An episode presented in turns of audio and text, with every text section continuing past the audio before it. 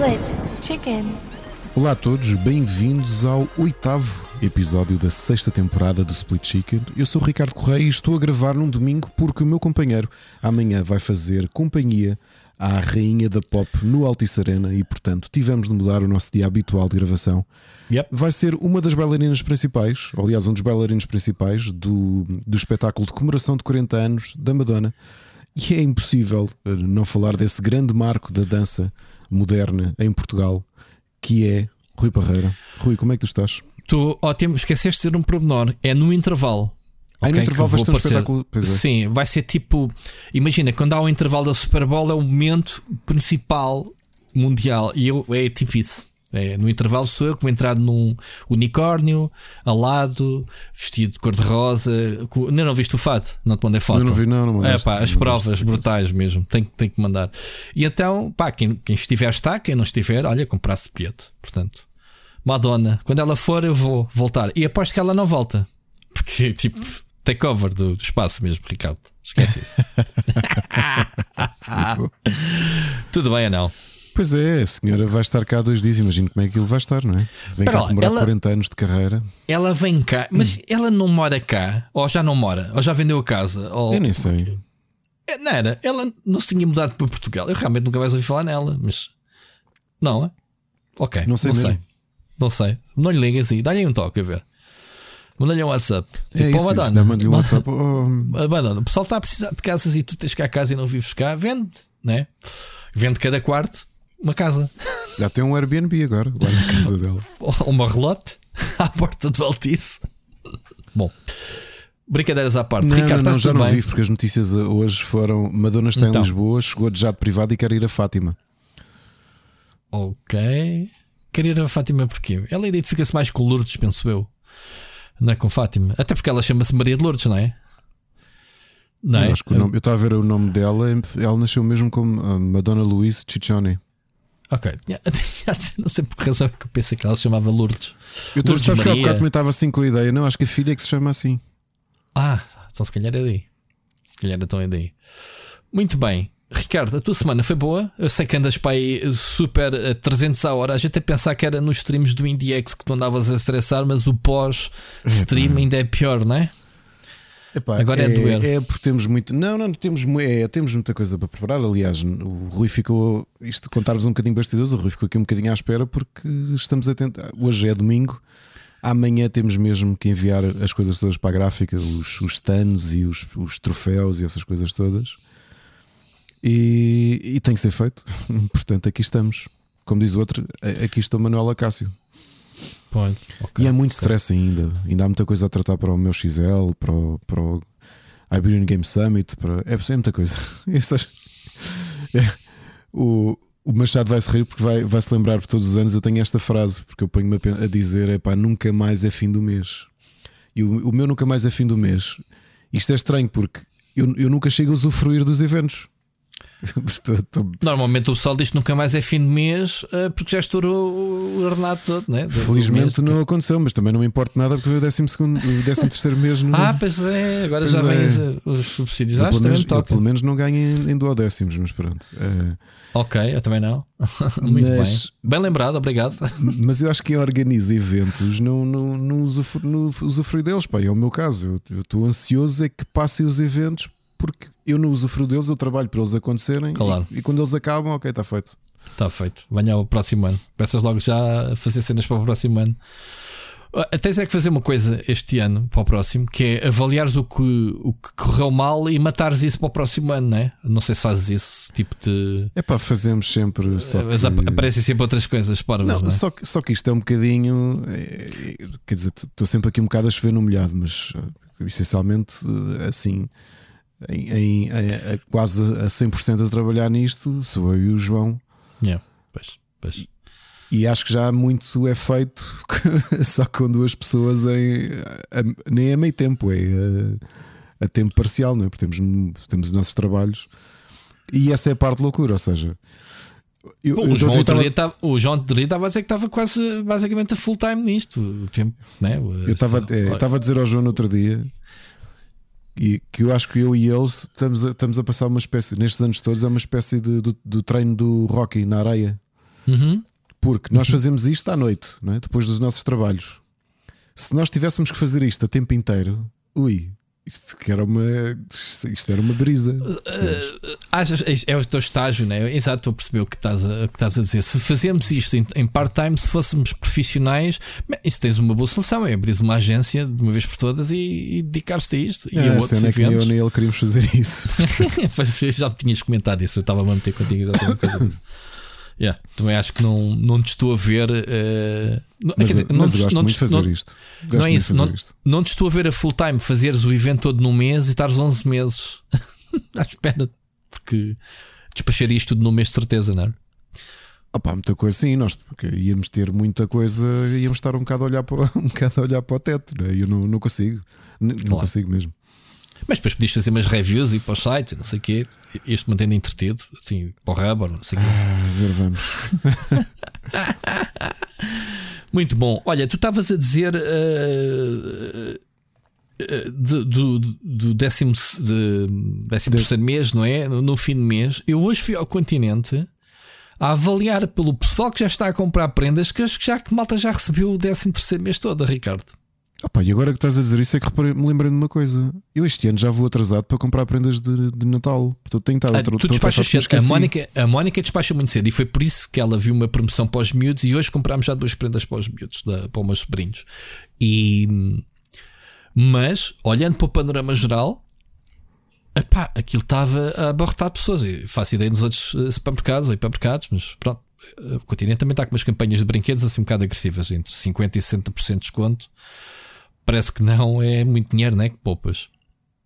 Digo eu, espero que não seja daquelas tangas do Black Friday, mas não, acredito que sejam mesmo, pronto, descontos uh, legítimos. Posso dar o um exemplo. Comprei para mim um Lego hoje, olha, mais um Lego para a minha coleção. Uh, sabes daquela coleção que eu tenho miniatura que a Manica me ofereceu do, do, da, do Millennium Falcon? Comprei a, a, nave do Boba Fett da mesma coleção porque estava lá em promoção. E de facto, aquilo custava 10 euros e comprei aquilo 6, estava com 4 euros de desconto dentro do continente. Cá fora, sabes aquelas lojas, acho que foi a Yellows, ou já não me sempre, aquelas papelarias cá cá fora. Olha, entramos e tinham Legos. Olhei, é mesmo, o mesmo brinquedo, é o mesmo Lego que eu comprei lá dentro, é full preço, 10 euros. Pá, para tu veres dentro do continente a, a, a, diferença. Por isso é que eu estava a dizer que uh, o continente não estava a dar tanga, porque fez realmente um, um desconto genuíno de algo que eu comprei cá fora, na própria loja, estava uh, o preço inteiro mais caro. Estás a ver? Uhum. Que é estranho eu estar com a Mónica a dizer: olha ali, quanto é que pagámos lá dentro, olha quanto é que custa aqui fora. Tipo, dentro do continente. Impecável. Muito bem. Isto foi uma parte malta de, daqueles desvaneios. Uh, falámos do Natal em. Eu até estava a dizer, pá, perguntar na caixa: já têm máscaras para o carnaval? Olha. Eu sei que falta 4 meses, mas eu acho que já devíamos começar a pensar nessas ou, coisas importantes da ou vida. descontos em toalhas de praia as, e, as bolas de futebol calções. E, e né? é, pá, sinceramente, dois meses para o Natal, malta. Eu sei que a partir do dia 1 né, enterra-se o, o, Halloween, né, no, como é que é? O dia Todos os Santos, né, dia 1. Sim. E a partir desse dia esqueçam, tipo, árvores de Natal, mas eu eu, eu, eu, comentei contigo, Ricardo, que naquelas primeiras semanas de outubro, as duas primeiras semanas daquele calor intenso, eu fui esses dois fins de semana à praia. E estava a pinha, não é? Sim, além de estar à pinha, nós saímos da, da, da praia em, em Oeiras, portanto, as rotundas já estavam a ser construídas as cenas do Natal. É estranho, não é? Está a Eu pensei praia. para a Mónica dizer assim: como é que é possível? É, a gente, em que país é que estamos? Mas olha estamos que já foi da tarde. praia. Foi tarde, porque eu lembro de anos em que a coisa começou a ser feita para aí em setembro. Havia sítios já Sério? É pá, sim, mas sim. estás a ver o contraste tu saís da praia e de repente vês uh, cenas do Natal do género, tu pensas é no frio, chuva e neve. É pá, foi uma sensação muito esquisita. Comentámos, ficámos a olhar como é que é possível. Oh, Rui, olha, curiosamente, falando em Brasil, um, o, o, o, nosso amigo Rezus Fabric, que vai estar no, no Porto já agora, na Exponor, vem cá visitar-nos. Ah, boa. Eu no outro dia estava a conversar com ele, tive, tive uma chamada com ele e ele tem estado já um mês e tal no, em São Paulo. Eu lembrei-me, lembras-te que eu andava à procura de dois livros sobre a história do, do, dos gibis da Abril no ah, Brasil. Comprou. Pá, estava a falar com ele assim: pá, vais-te embora quando? Ele vou domingo, volto para a Espanha. Ah, não me lembro se ele volta para a Espanha ou para o Porto, ou se vem logo para o Porto. Uhum. E eu, epá, eu, consegues ir comprar-me dois livros? Ele, ah, é feriado hoje. E eu, ok, pois oh, é. Pois. Comprou-me, mandou-me mensagem esta madrugada com os dois livros na mão, conseguiu comprar. Ah, boa. Ah, Eu sei que ele tem muitos negócios do Brasil. Ele, ele, ele, ele representa muito estúdio brasileiro, portanto, até há Aquários, né? lembras-te? Sim, Portanto, exatamente. exatamente. Um, yeah. Portanto, é normal que ele vá lá de vez em quando. Falar em Halloween, tu comemoraste o Halloween este ano? Não, nem tocaram à porta este ano. E este ano Eh, tocaram-nos muitas vezes à porta. Foi.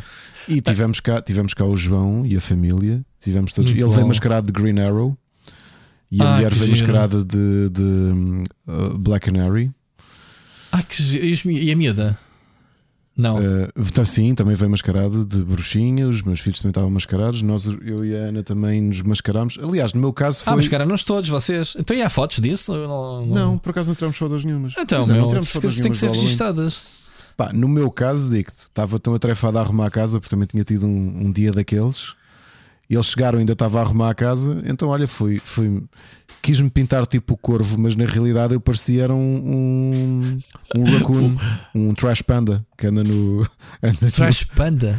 no o, João é que me chamou trash panda. Sim, Eu, aqueles- eu, ia- eu imaginei-te como Why So Serious. Ah, não, não, não, não. Eu parecia mesmo um, Precisas o Joker do Não, não, Red não. Schneider. um guaxinim. Parecia um guaxinim. Não Ah, um parecia, guaxinim. não parecia o corvo.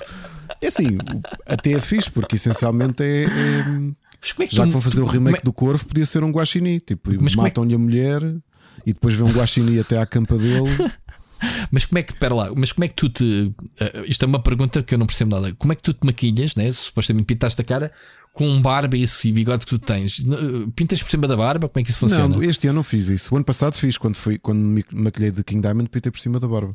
Este Por ano cima não, da foi- barba? Sim, este ano foi assim uma coisa muito soft, só para ter a cara pintada. Mas depois cheguei aqui Uhum. o meu filho mais novo olhou logo para mim e disse: Pai, estás-me a assustar. Eu disse: Ok, é verdade. E esse não é o objetivo hoje? Sim, mas Não depois, dar sei lá, Não, fiquei, então, com, fiquei, pera, pera. Resumindo, fiquei com a cara pintada de branco. Hum? Sim, mandavas-lhe assim um, um caldoço. Não é objetivo? Assim, puto, não é objetivo?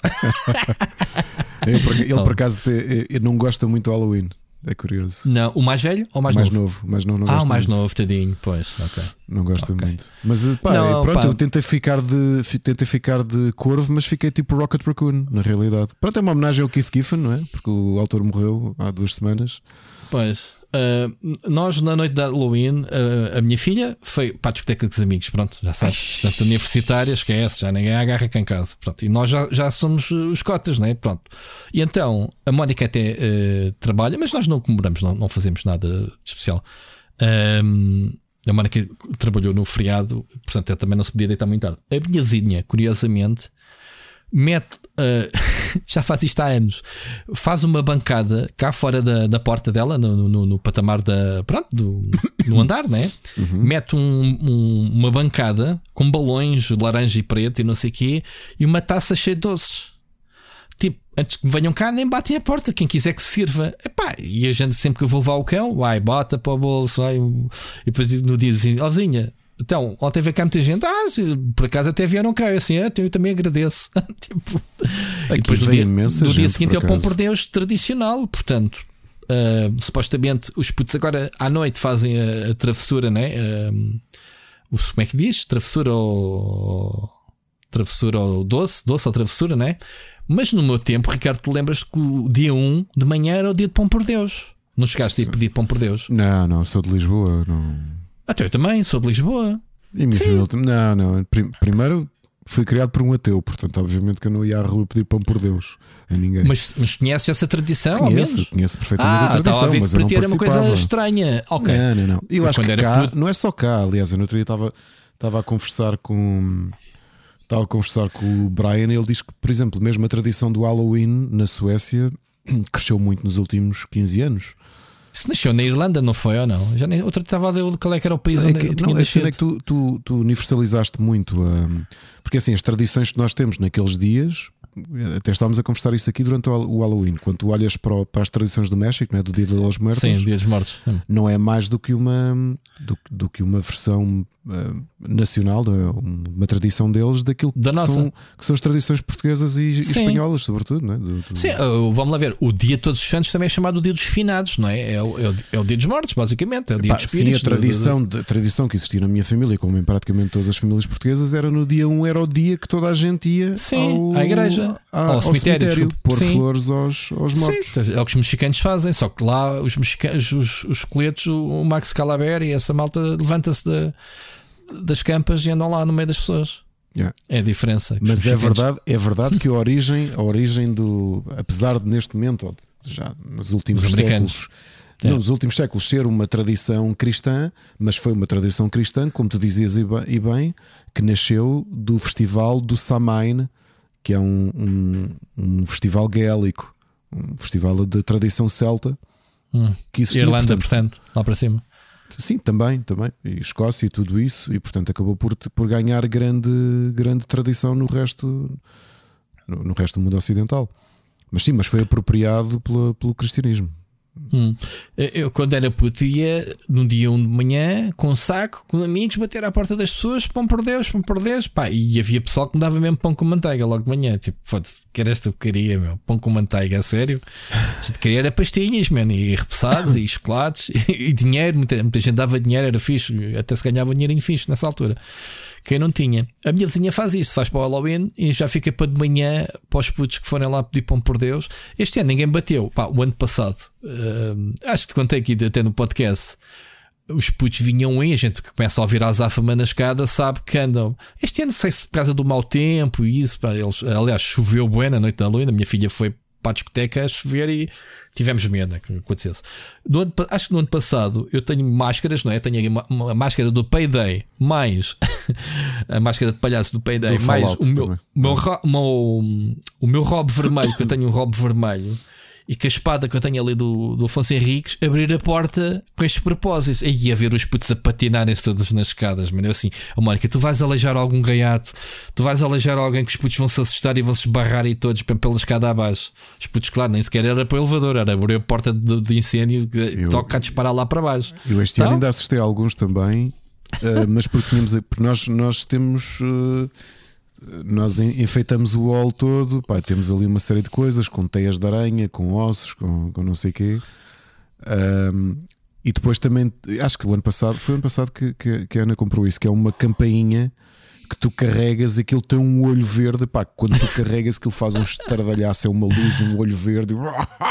Eu acho que já vi isso bem nas assim, lojas da, da Tiger ou qualquer coisa. Da Sim, Tiger, é, exatamente. é. Foi, acho que foi aí que foi comprado. Epá, e, e, e, eles tinham ido, a, a, Ana e o João tinham levado a criançada a fazer uh, trick or treat e ficámos cá. E quando tocaram à porta, só estava cá eu para, para. Aliás, fui eu à porta sozinho. Pá, quando abriram a porta, eu às escuras, mas peguei na campainha e carreguei. Porque... E assim com aquela pintura que entre um, entre um, entre um corvo guaxinim. uh, os coitados dos meus até deram então, salto. As, as mas... mas depois dás doces ou como é que é? Ou os olhos doces, sim, olhos doces. E depois deram assim um salto para trás. Eu depois estendi em silêncio, estendi o, o coisa dos doces. Epá, mas por acaso já pensei de algum puto que se escorrega ou alguma ah, coisa e lá no meio, lá no, no, meio dos doces, uma mão, de, uma mão em osso só.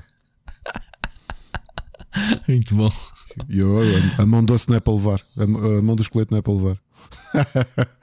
Pronto, é, já é, tinha-se a barbatada à mão, à mão do esqueleto. Não, oh, havia, havia um que estava assim com uma que estava com medo de mexer a mão no meio. Isto é, é, dizias que era a mão de uma criancinha do ano passado, tinha ficado ali. Exato. ah, qual de vocês é que vai substituir este ano esta criancinha? Exato. Estou a dar ideias para o ano. Bom, muito giro, pá. Eu por acaso gosto. Uh, nós pronto, não temos essa tradição, não temos assim muita paixão. Aqui o que nós temos é que, como é uma urbanização muito pá, com, com, muita malta perto dos 40, perto dos 50, tem muitos filhos, pá, sim, entre a idade do teu e do, do, dos meus, percebes? Então há muitos minha, que se juntam minha, para ir fazer isto. Mas a minha filha foi para a discoteca e foi normal, não foi mascarada. Foi mesmo eu, curtir com os amigos, mas ah, não mas foi. Eu, eu sempre liguei, eu sempre achei piada ao Halloween. Olha, lembro-me uma noite Houve um ano letivo, deve ter sido para aí 2011, que o ano letivo lá em Belas Artes começou. A minha primeira aula foi precisamente dia 31 de outubro. E eu Ok. dava aulas até às 10h45. Então o que é que eu fiz? Eu, eu nessa fui mascarado de fantasma de ópera, mas não fui mascarado para a aula. Mas pá, como eu me visto, pronto, não é? Com, com Yeah. colete, Sim, com, sim. Só seja, a máscara. só cheguei ao carro, pus a máscara e meti a capa. Tipo, pintei, pintei maquilhei-me um bocado, pus a máscara, mas depois de acabar a aula, tipo, eles nem sabiam que eu que eu estava ali preparado tipo, para o Halloween. Ahm, Ah, pensei que tinhas-te mascarado para ir para a aula mascarado. não, não, Ok, não, não. Deixei, deixei a máscara e a capa no, no carro. Já percebi, já Tá. percebi. Foste, foste ali para, para a festa. Fui Se calhar para o ano a gente aparece aí, eh, Ricardo, para ver, para ver os miúdos mascarados. Vamos ver. Para o ano a gente fala sobre isso. Lembra-te, para o ano. Tenho que lembrar. Não pensas é para mascarado, como é óbvio. Vou, vou tipo fato treino a João Broncas.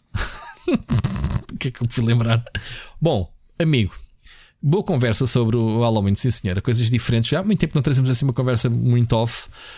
Eh, já falámos de IndieX. Vamos, eh, temos uma coisa para falar do encontro Board Games. Portanto, antes de começarmos a ir para as notícias, É, a, a Força aí. primeira, aqui duas coisas. Em relação a Lisboa, acho que toda a gente recebeu um e-mail. Eu infelizmente, recebi. estamos, estamos meio órfãos. Eh, estamos meio órfãos de espaço porque, eh, porque as- as- o espaço onde fazíamos pelo menos até janeiro ainda não conseguimos fazer porque estão a haver obras e estão a fazer mudança de gerência e também direção do próprio clube. Eh, em relação ao Porto, eh, eu sei que já, já, já houve aqui hum, pelo menos uma ou duas pessoas da comunidade que ligaram para o espaço. O facto de não haver ainda inscrições é culpa minha, ok? P- porque estou completamente hum, soterrado com tudo e, e hon- honestamente também sei que por, por ser um espaço aberto, eu próprio no, no, no fundo da minha mente, como tenho tanta coisa, pensei, ok, fazes amanhã porque não é assim tão grave, porque, mas estamos a gravar agora e eu prometi aqui ao Rui que a seguir publico isto, ok? Mas a ideia é haver encontro nesta sexta-feira já, como tínhamos dito, uh, e, e vamos espalhar pelo Twitter e fazer aqui um forcing para, para, para o pessoal se inscrever. E acontece se esta sexta, ok? No, em Vila do Conde, no a jogar é que a gente se entende. E portanto, e peço mais uma vez desculpa de não ter ainda feito o cartaz, é mesmo, mesmo falta de tempo para, o- para o conseguir fazer. Muito bem. Já que falamos na... Temos que falar dos patrons, temos os passatempos. Ricardo, já esquecido, já tínhamos quase que arrumado, porque fizemos Fizemos a antes, live de- antes. antes de começar a gravar, fizemos a live e não, mas temos que, obviamente, anunciar, Ricardo, para quem só nos ouve no, no podcast. É verdade. uh, temos os passatempos que já atribuímos. Sim, fizemos que- os queres dizer? sorteios. Sim, fizemos os sorteios há pouco. Portanto, o, o bundle de jogos de horror que inclui o Alan Wake's Collector's Edition, Bandy the Dark Revival, Bandy the Ink Machine, Pathologic 2 e o Lucius, calhou ao João Gomes, que pelo terceiro mês seguido é o vencedor dos bundles de jogos de PC. O, o que vale é que nós fazemos o sorteio que presença do, do Governo Civil, portanto, tínhamos 20 membros mais ou menos a assistir à live do, do Governo Civil, portanto, está tudo atestado, malta, está nos, nos votos, portanto, não há aqui aldrabice para ser sempre o. João a, a- a ganhar, portanto, siga. Mais, O Exoprimal para PS5 saiu ao Oscar Morgado ok. e o Baldur's Gate 3 para Steam saiu a um dos grandes defensores do PC Gaming, que é o Ricardo Moncacho. Parabéns. É o Patreon, a gente sabe Isto que eu a ele meter- isto gosta. sou eu meter-me com o Ricardo, porque ele, ele é, é- toda a gente sabe que ele é um crítico dos jogos de PlayStation no PC. Estou só a brincar com Exato. ele. Então estás, mas está lá, tá lá a dizer que era Baldur's Gate eh, 3 eh, PC Steam, certo? Não era Sim, porque há para a. PlayStation 5. Pronto. Não há refunds, Ricardo, não há trocas eh, de plataforma. Olha, é mesmo Steam. Grande jogo, sim senhora. Tivemos uma grande influência este mês, portanto, obrigado a todos os nossos patrons que, que participaram. Este mês no Passatempo, a gente está sempre a dizer, então, mas a malta apoia-nos eh, e depois não quer participar nos passatempos. Ou seja, a gente deduz, Ricardo, que. eh, os patrons querem mesmo contribuir para nos ajudar, não é para estarem a ganhar prémios. Portanto, é, é giro ver essa. Mas a gente quer que as pessoas participem, né? Que levem jogos, ofereçam, eh, whatever, que, eh, que, que façam o que quiserem com os jogos. Eh, temos, antes do agradecimento aos Patreons, podes lançar, já que estamos a falar de passatempos, para o próximo mês já temos também jogos que Sim, vamos eh, Sim, disponibilizar. portanto, o bundle de 5 jogos ainda não decidimos qual é, mas os outros dois passatempos já sabemos quais são. Portanto, vai ser o Robocop Rogue City para PlayStation 5, oferta Uhum. da Upload, especificamente aqui para a nossa comunidade. Para, para, muito bom, para- foi um portanto, gesto muito muito obrigado. bonito, portanto, obrigado. Muito obrigado à, à- Upload pela, pela oferta. E para além disso, o jogo já tínhamos aqui anunciado, vai sair dia 22 de novembro, Worldless. Vamos oferecer um código para PC. Muito bem, portanto, um bundle e mais dois jogos. Está bonito, Ricardo. Estamos a é fasquia. Não podemos depois descer. Agora os bundles. Se, se num mês tu não haja bundle, tu, não é o pessoal que se queixa. O pessoal não se queixa, lá está, ninguém. Mas foi o que dizia, oh, Ricardo. É, é, é que queres ao menos passar como é que não temos bundlezinho este mês. Mas pronto, muito bom. E, e obviamente uh, agradecermos aqui aos nossos amigos que todos os meses têm contribuído. Vamos, vamos dar aqui um shout-out, como sempre, ao Frederico Monteiro, ao Ricardo Moncacho, ao Carlos Felipe, o Vasco Vicente, o Enzo Bolt, o Oscar Morgado, Felipe Silva, Helder Paiva, o Paulo Seixas Bento, o Rodrigo Braz, Braz uh, o Carlos Duarte, o Nuno Pereira, o Virzan Guizé, o João Gomes, o Dempsey, Celso Bento, a Patrícia Casaca, o António Pacheco, o JPW, Fábio Domingos, Ricardo Fazeres, Ivo Figueiredo, Fábio Soares. Malta, muito obrigado a todos pelo vosso apoio, independentemente do valor. Uh, obrigado mesmo.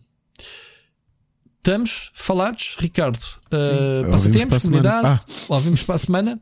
Quer dizer, a brincar, a brincar. Esta, eu, nós o podcast ainda não começou, né? É a introdução. Nós temos estas introduções longas. Eu acho, sabes que às vezes, quando dou para ouvir o nosso programa, é a parte que mais gosto de ouvir. É, nós estamos aqui em off-topic, basicamente, a falar e a falar da comunidade, das novidades, do que é que se passa. Parece que já temos um, este nosso universo Split Chicken, tem tantas coisinhas, não é? Que a gente faz aqui é o IndieX, é o, quer dizer, o IndieX não tem nada a ver com Split Chicken, mas obviamente é um projeto teu, isso é um projeto teu, obviamente tem que estar aqui. Mas uh, é os nossos amigos do Patreon, é uh, o Enquanto Board Games, é os passatempos, percebes? Temos aqui das cenazinhas para meter em dia. É a parte que eu até mais gosto quando estou, normalmente quando começo a ouvir o podcast, paro quando entramos nas notícias.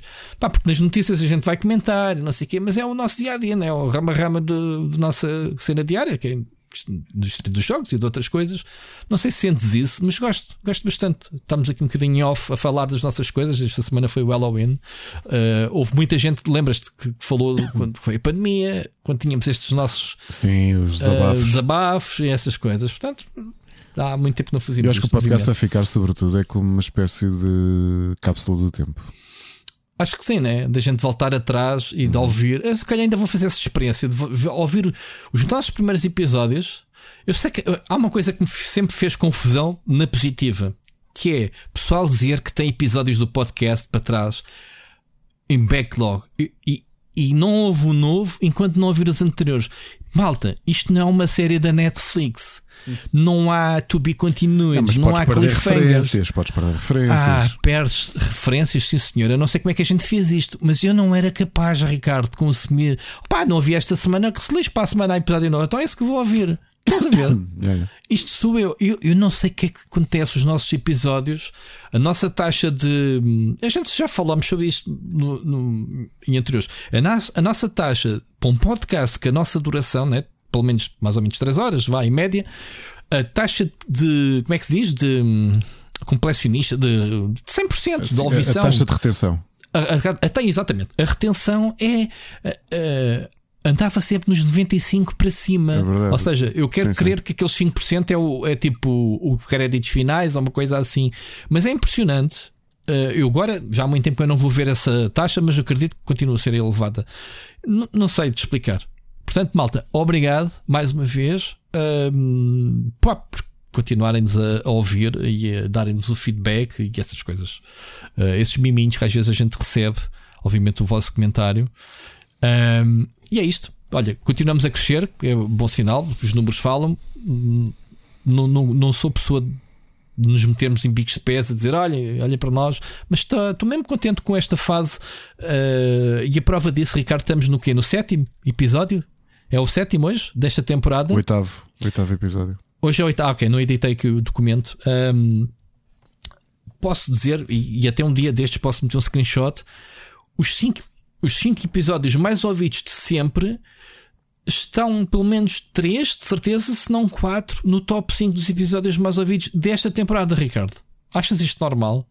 Ou seja, os episódios mais recentes são aqueles que são mais ouvidos do que aqueles que já lá estão? Geram bastante. Estás a ver? É, excelente, é, é, é, pá, é um dizer, ah, eles já vão na sexta temporada, sexta temporada bate os nossos números. E isto não é marketing, malta. Eu não tenho problemas nenhum em espatar com as nossas estatísticas, que às vezes faço, né? A gente no Twitter volta e meia mete uhum. quando há números assim, bem estranhos, assim, mas isto é mesmo verdade, está a acontecer. Um, pá, o que se passa aqui com o algoritmo também do, do Spotify já começa a mexer, né? A nossa longevidade, a nossa frequência, e eu acho que isso também já ajuda. Não é o boca a boca do pessoal no Twitter ou quem nos ouve, mas o próprio. Uh, isto é a minha teoria. Uh, eu não percebo nada, eu não, não tenho ferramentas de análise, infelizmente. Se calhar um dia temos que, que pensar nisso. Eu, eu acho que já começa a haver o, o algoritmo de recomendação, porque ele tem lá alguns dados sobre isso é já eles a fazerem a recomendação. Pronto, pelo menos em termos, como é que se diz, quando, tu, quando te aparece no feed, é o. Impressões, não é? Sim, sim, sim. Portanto, sim. o número de impressões a, a, aumentar. Portanto, malta, isto não é marketing que estou a fazer, só estou a constatar uma coisa, pá, e tão cedo se calhar não vou falar nisto, não é o objetivo. É mesmo só dizer, pá, bem fixe. Estou muito feliz com esta fase do, do. Sempre tivemos, Ricardo, a gente sabe disso, mas está tá, não, sinto que não há desgaste, uh, percebes? Sim. Olha, Rui, é? falando aqui da comunidade também, temos algumas perguntas, eh, não sei se já viste no nosso Patreon. Uh, temos, é para não. Sim, nomeadamente as pessoas perguntarem, e é, isto é mais para ti porque okay. nós não temos falado fora do dia de gravação, a perguntar se sempre vai haver encontro da comunidade.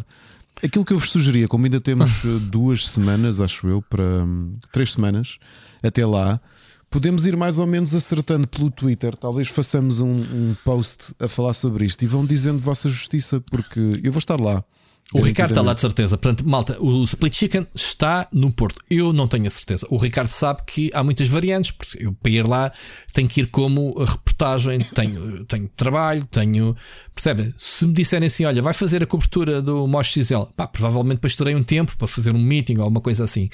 Mas até à data, e faltam o quê? Duas semanas, não tenho nada no meu briefing de planeamento de edição uh, que me dissessem, vai para lá. Não quer dizer que amanhã não cheguem e dizer, olha, queres ir ao Porto porque há estas condições, há... Pá, ir ao Porto não é ir ali ao, ao, ao, Parque das Nações, não é? Não é ir ao, parque, ao, ao, ao Altice Arena. Portanto, no meu caso profissional, uh, e obviamente não estou a dizer isto, é verdade, não é? É a deslocação, uhum. é estadia e a alimentação, essas coisas todas não sei se uh, budget de cobertura nunca houve para este tipo de coisas. Portanto, estou a falar pela minha experiência. Portanto, é isto. Uh, não sei o que é que vai acontecer. Da mesma forma como não fui ao Algarve, Ricardo, e não fui ao, ao Guimarães, que são outros sim, edições sendo, do, do MOS. Obviamente, este... aqui, aqui não só tens o IndieX, tens a gala de finalistas sim, sim, dos Talents. O, o Porto é a Meca. Sim, tens sim. O, o. Posso dizer. O Game Ibérica, edições... não é? O Weberian Game Summit. É sim, sim. Coisa. Eu posso dizer que nas edições anteriores do Mosh XL em Lisboa, nós montámos redação. Tu sabes disso, Ricardo. Nós sim, sim, é montámos é redação no Mosh XL. Portanto, fui para lá eu, Francisco, e ainda contratámos dois colaboradores para nos ajudarem e fizemos uma cobertura, pronto, o, o, normal, não é? Da mesma forma que vamos fazer para o Web Summit, Ricardo, para a semana. É antes, não é? Eu já estou tudo perdido pela lenda. É já para a semana o Web Summit. É daqui, vamos... daqui duas semanas, portanto. Duas? Sim. sim. Como duas semanas? Não é esta semana ah, que começa agora, não. é na outra.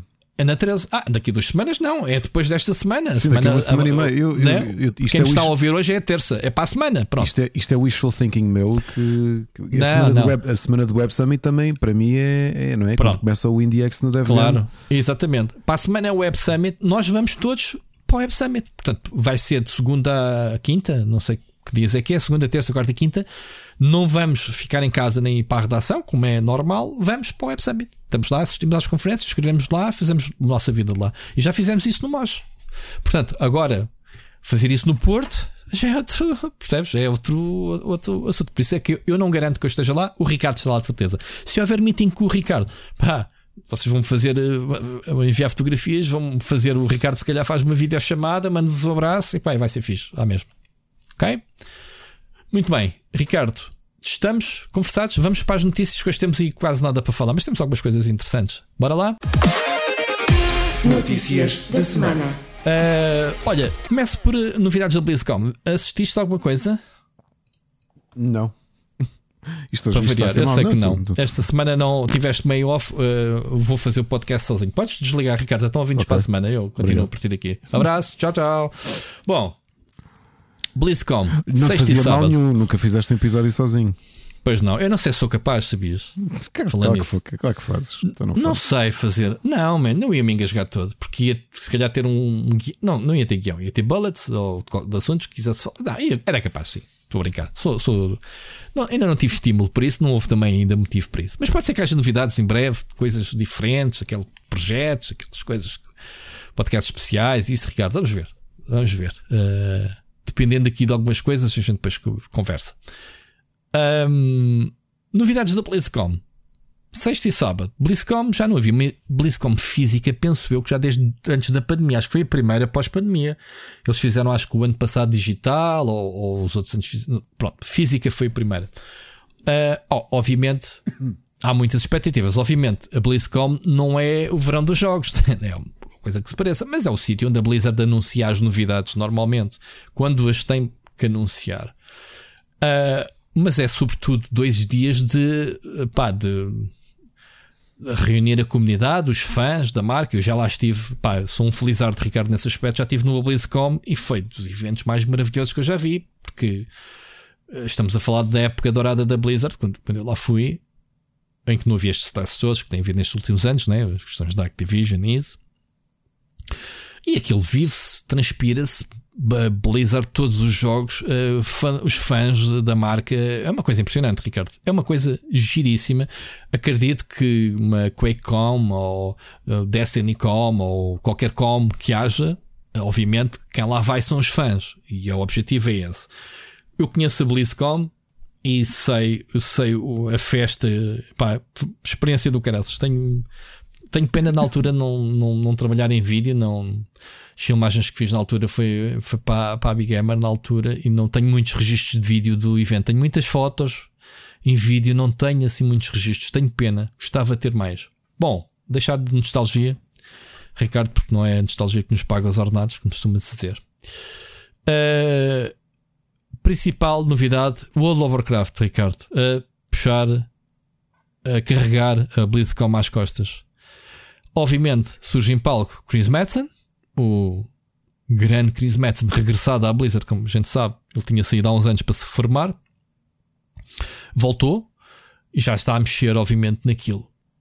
Um, Esperava-se uma nova expansão do WoW, mas ele não apresentou não uma nem duas expansões, Ricardo, uma trilogia de expansões sobre uma sobre uma, vá lá, uma saga chamada World Soul Saga, em que há um início, né? um meio e um fim, em várias zonas. São expansões normais, portanto, a primeira expansão só sai em fim de 2024. Portanto, já devem ser eles a planear nos próximos 10 anos, que eles disseram, para World of Warcraft.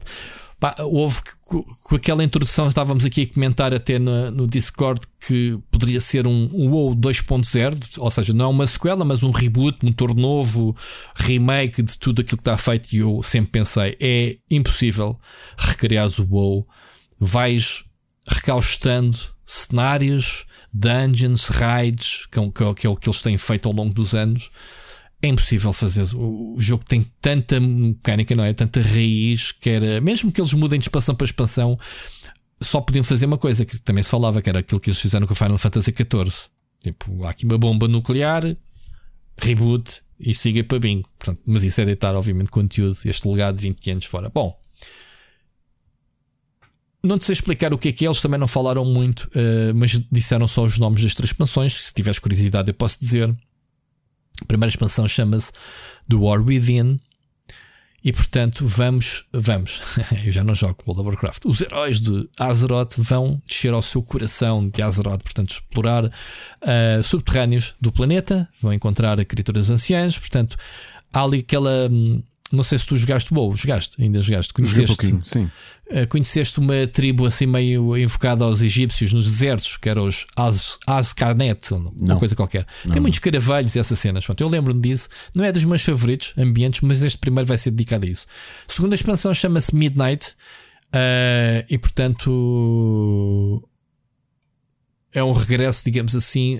Um, as forças da Void, portanto, invadiram Azeroth e há uma, uma zona chamada Sunmel, obviamente, que é onde ilumina a luz da Azeroth, e portanto as trevas, eh, basicamente é isto. Portanto, Azeroth está em trevas, por isso é que se chama Midnight, claro, sem lua cheia, pelos vistos. Por fim, The Last Titan. Um, eles dizem que vamos voltar outra vez ao, ao, ao Old World, portanto, ao mundo antigo, uh, e vamos para o norte, Northrend, portanto, é uma das áreas também que o pessoal gosta, onde está o Old War. Por acaso, o War é uma das minhas raids favoritas, muita máquina, muita coisa gigante, portanto, uma das maiores raids na altura em que eu jogava, já antiga, não é do, do não é do meu tempo, acho que o Old War até é do Lich King, não tenho a certeza. Bom, WoW WoW, eles chamam o WoW retalho, agora que é bem estranho, não é? Ou WoW, ou WoW que pagas subscrição, porque agora tens o WoW, o, o WoW Classic, não é? Uh, WoW Classic foi anunciado então, nova expansão. Se a última foi a Lich King, obviamente que a próxima é Cataclismo. Portanto, eles estão aqui a dobrar o jogo, Ricardo. Ou seja, é, estão, estás, num de, estás numa viagem no tempo, de um lado, e no outro estás no presente.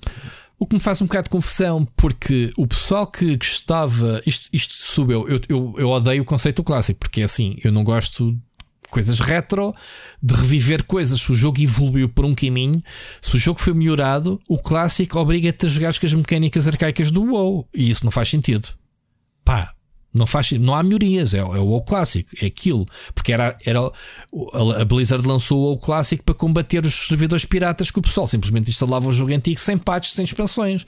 Jogava aquilo em vanilla modo. Vanilla, portanto, sim, sim.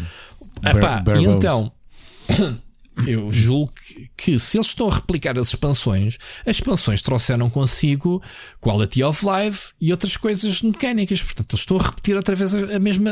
Eh, então vamos chegar ao ponto em que o pessoal. Porque assim, se bem me lembro, eu só comecei a jogar eh, World of Warcraft em. em Mists of Pandaria, que é a, é a expansão a seguir ao Cataclismo eu pensar, bom, depois do Cataclismo, será que vão lançar uh, Mist of Pandaria Classic? Foi quando o pessoal já detestava o jogo, a maior parte das mecânicas. O Cataclismo já foi a. O Lich King chegou ao pico da popularidade do WoW e depois o Cataclismo foi a, a expansão que dividiu muito os fãs, porque não era bem uma expansão, era. Um, tinhas o bom vilão, que é o Deathwing, mas depois era algumas zonas. Foi a tentativa da Blizzard de refrescar algumas zonas com melhores gráficos, e isso percebes? Eh, destruindo as zonas.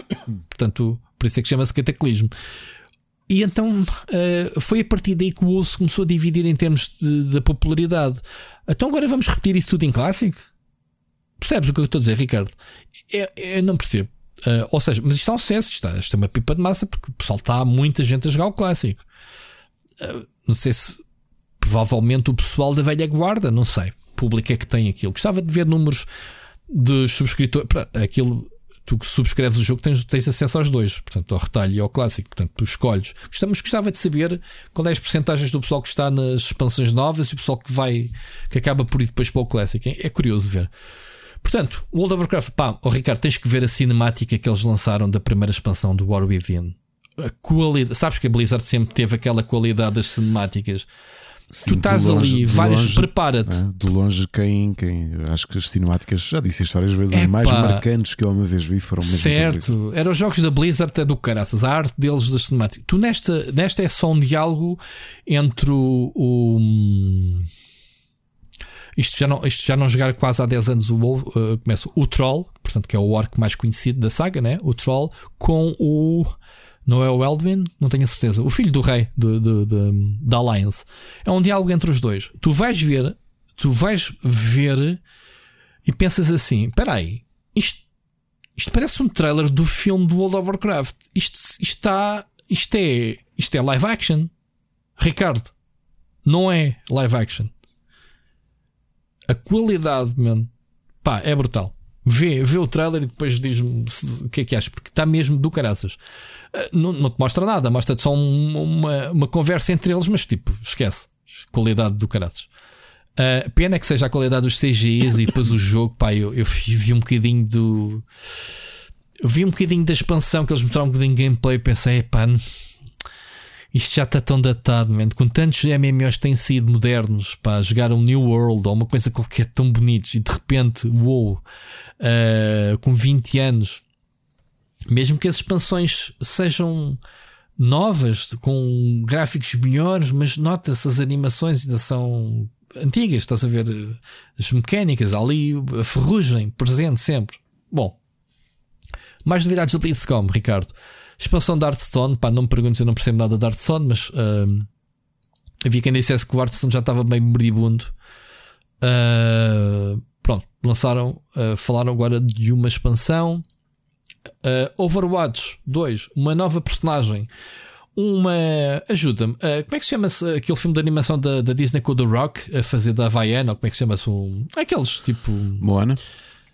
Sim, tipo, como é que se chama essa tribo, essa da Ilha da Páscoa, lá, essa malta da.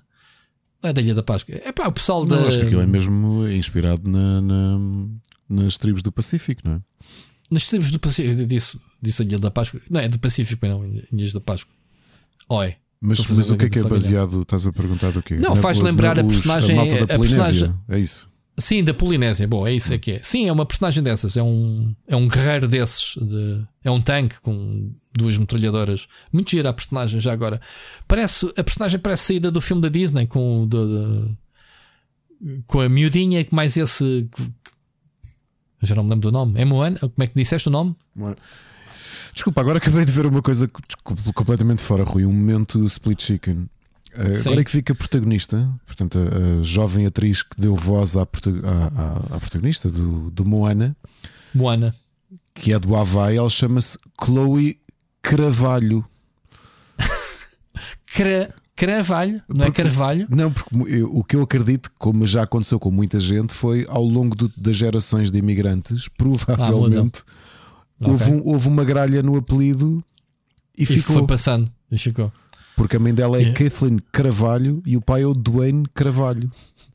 E ela sim é descendente de portugueses, como muita gente não Dos açorianos, pai, talvez. Provavelmente. Yeah. Desculpa, este é, Rui, este desvio brutal. Sim, mas a personagem do. Exatamente, a Moana é o, o, o, Como é que se chama a personagem? Agora estamos aqui a falar do não sei quem da Moana. É a personagem que acho que foi dobrado pelo. Pelo The Rock? É, pelo The Rock, sim, o Maui. O Exatamente. É pá, a personagem é muito igual. Se, se pesquisares aí Overwatch, Maui, vais aparecer. É, é super parecido. Uh, divertidíssimo, a meu ver.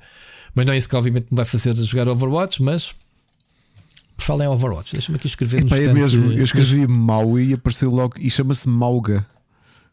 Pois, deve ser uma homenagem mesmo uh, assumida deles, provavelmente essa personagem, digo eu. Um, Deixa-me só aqui para eu não me esquecer, Ricardo, como é que se chama -se aquele jogo que esteve em beta esta semana? Só para a gente falar aqui dele um bocadinho que eu não escrevi. The Finals, pronto. Só malta mais uma recomendação que eu já me tinha esquecido. Uma à parte. Continuando. BlizzCon. A personagem do Overwatch, expansão do Diablo 4, que já sabia que, que, que a Blizzard ia lançar duas expansões, pelo menos retalho, pelo menos, anunciadas. A primeira uh, só vai chegar no fim de 2024, portanto, é, falta bastante. Obviamente, até lá vamos recebendo as seasons. A próxima season já foi anunciado também que chama-se Vessel of Hatred, que acho que é para dezembro, não tenho a certeza. Eu não joguei esta segunda expansão, a segunda acto, jogaste, Ricardo? Ou foste lá? Uh, ou não? Só foste ao, ao, primeiro? Do quê? Do Diablo? Ah, sim, não, a primeira. Não, não, não, já, já, não. já nem. Eu também não. Sinceramente, com tanta coisa para jogar, não, não tinha tempo para ir a Diablo. Mas pronto, houve uma série de, de anúncios de Quality of Life para a próxima temporada. Ok, para a terceira temporada, que acho que é agora em dezembro. Uh, coisas como pá, joias ocupar bem espaço de inventário, uh, uh, tirarem para, para terem isso como uma espécie de currency. Enfim, uma série de coisas. Mais. Pá, deve ter havido mais novidades, mas eu acho que estas foi as que eu não tenho mais importantes. Portanto, em termos de novidades, novidades, foi uma BlizzCon fraquinha, obviamente. Se não gostas do WoW, não diz nada. StarCraft, esquece. Nem sequer falaram, portanto, ou está muito adormecida ou, ou, ou, morta, StarCraft se esquece. Nem, nem, nem sequer nos planos eu estava a ver que normalmente pá, o StarCraft é basicamente o pai dos esportes em termos de competições de alto nível, não é? Sempre foi muito forte na Coreia do Sul e não sei o quê. Antes dos League of Legends e essas coisas. E eles tinham sempre competições de hum, StarCraft na BlizzCon e nem isso eu vi. Portanto, não sei. Não sei. Uh, ah, sim, Ricardo. Lançaram também na, na véspera da BlizzCon o Warcraft Rumble. Já vamos falar nas recomendações que eu também joguei. O jogo para telemóveis baseado no Warcraft. Uh, tu conhecias, né? Já tínhamos falado aqui nele. Eu depois falo mais uh, dele mais à frente. Um, faltou, portanto, isso. Tivemos a presença do tio Phil, Ricardo, na, obviamente na conferência de apresentação. Foi lá só para dizer eu sou o dono desta merda toda. ok? Tipo, I'm the boss. Uh, ele não, não fez xixi nos fazer... cantos do auditório? Não, ele é super simpático. Ele sabia todo. O texto estava bom dele.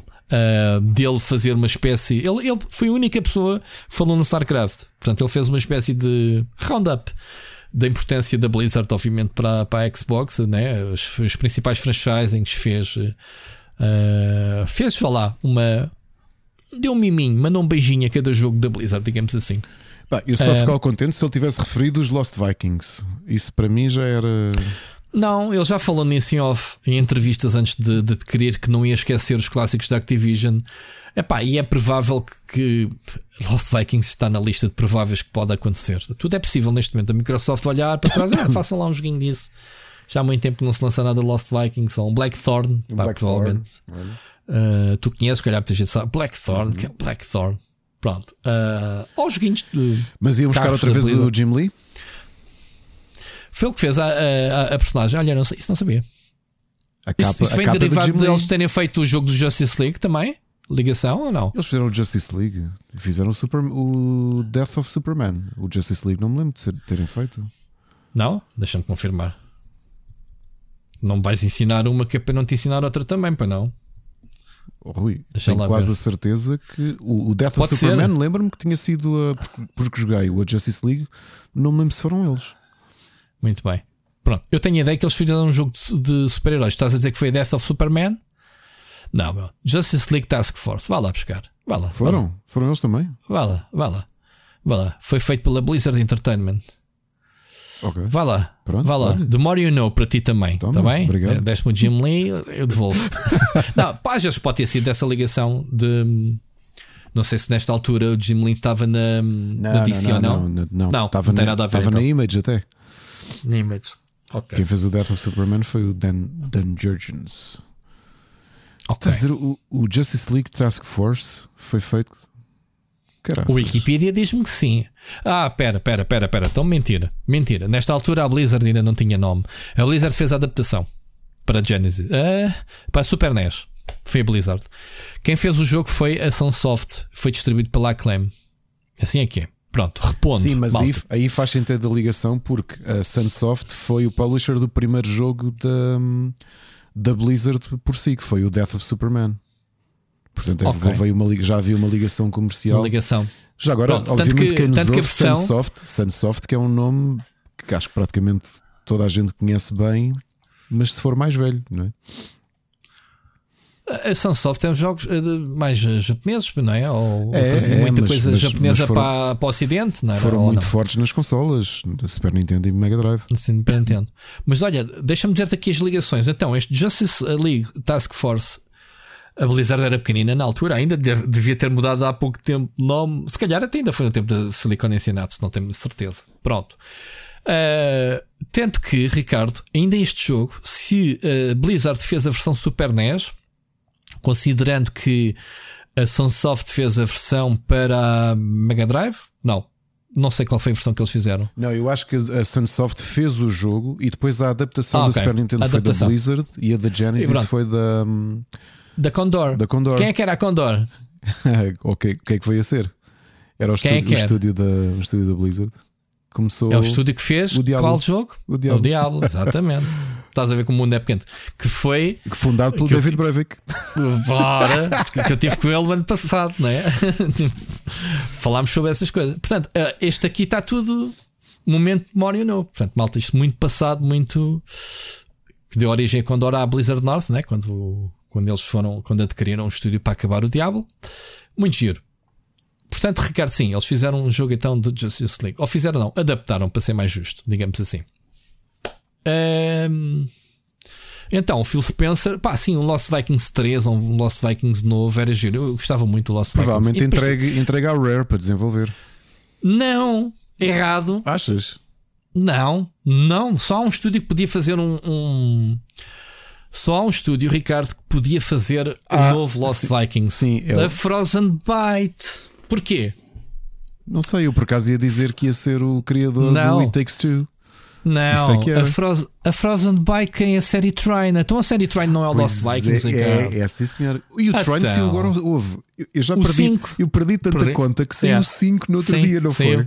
foi? É pá, há dois meses, em setembro, ou o que é que foi? Sim. Sim, o, o Trine, o Trine é, é, o, é o Lost Vikings para quem tem é. saudade de jogar Lost Vikings. Sim, é, é o Lost Vikings. Portanto, malta, tirem a skin do Trine e metam Lost Viking e é o Lost Viking. Portanto, Blizzard, tio Phil Spencer, comprem a Frozen Byte, porque acho que vocês não têm a Frozen Byte na vossa coleção. comprem a Frozen Byte, que é para depois irem buscar a licença do Lost Vikings à Blizzard e entreguem na Frozen Byte. Ou seja, que é aquela teoria, Ricardo, entreguem jogos aos estúdios certos que sabem fazer cenas.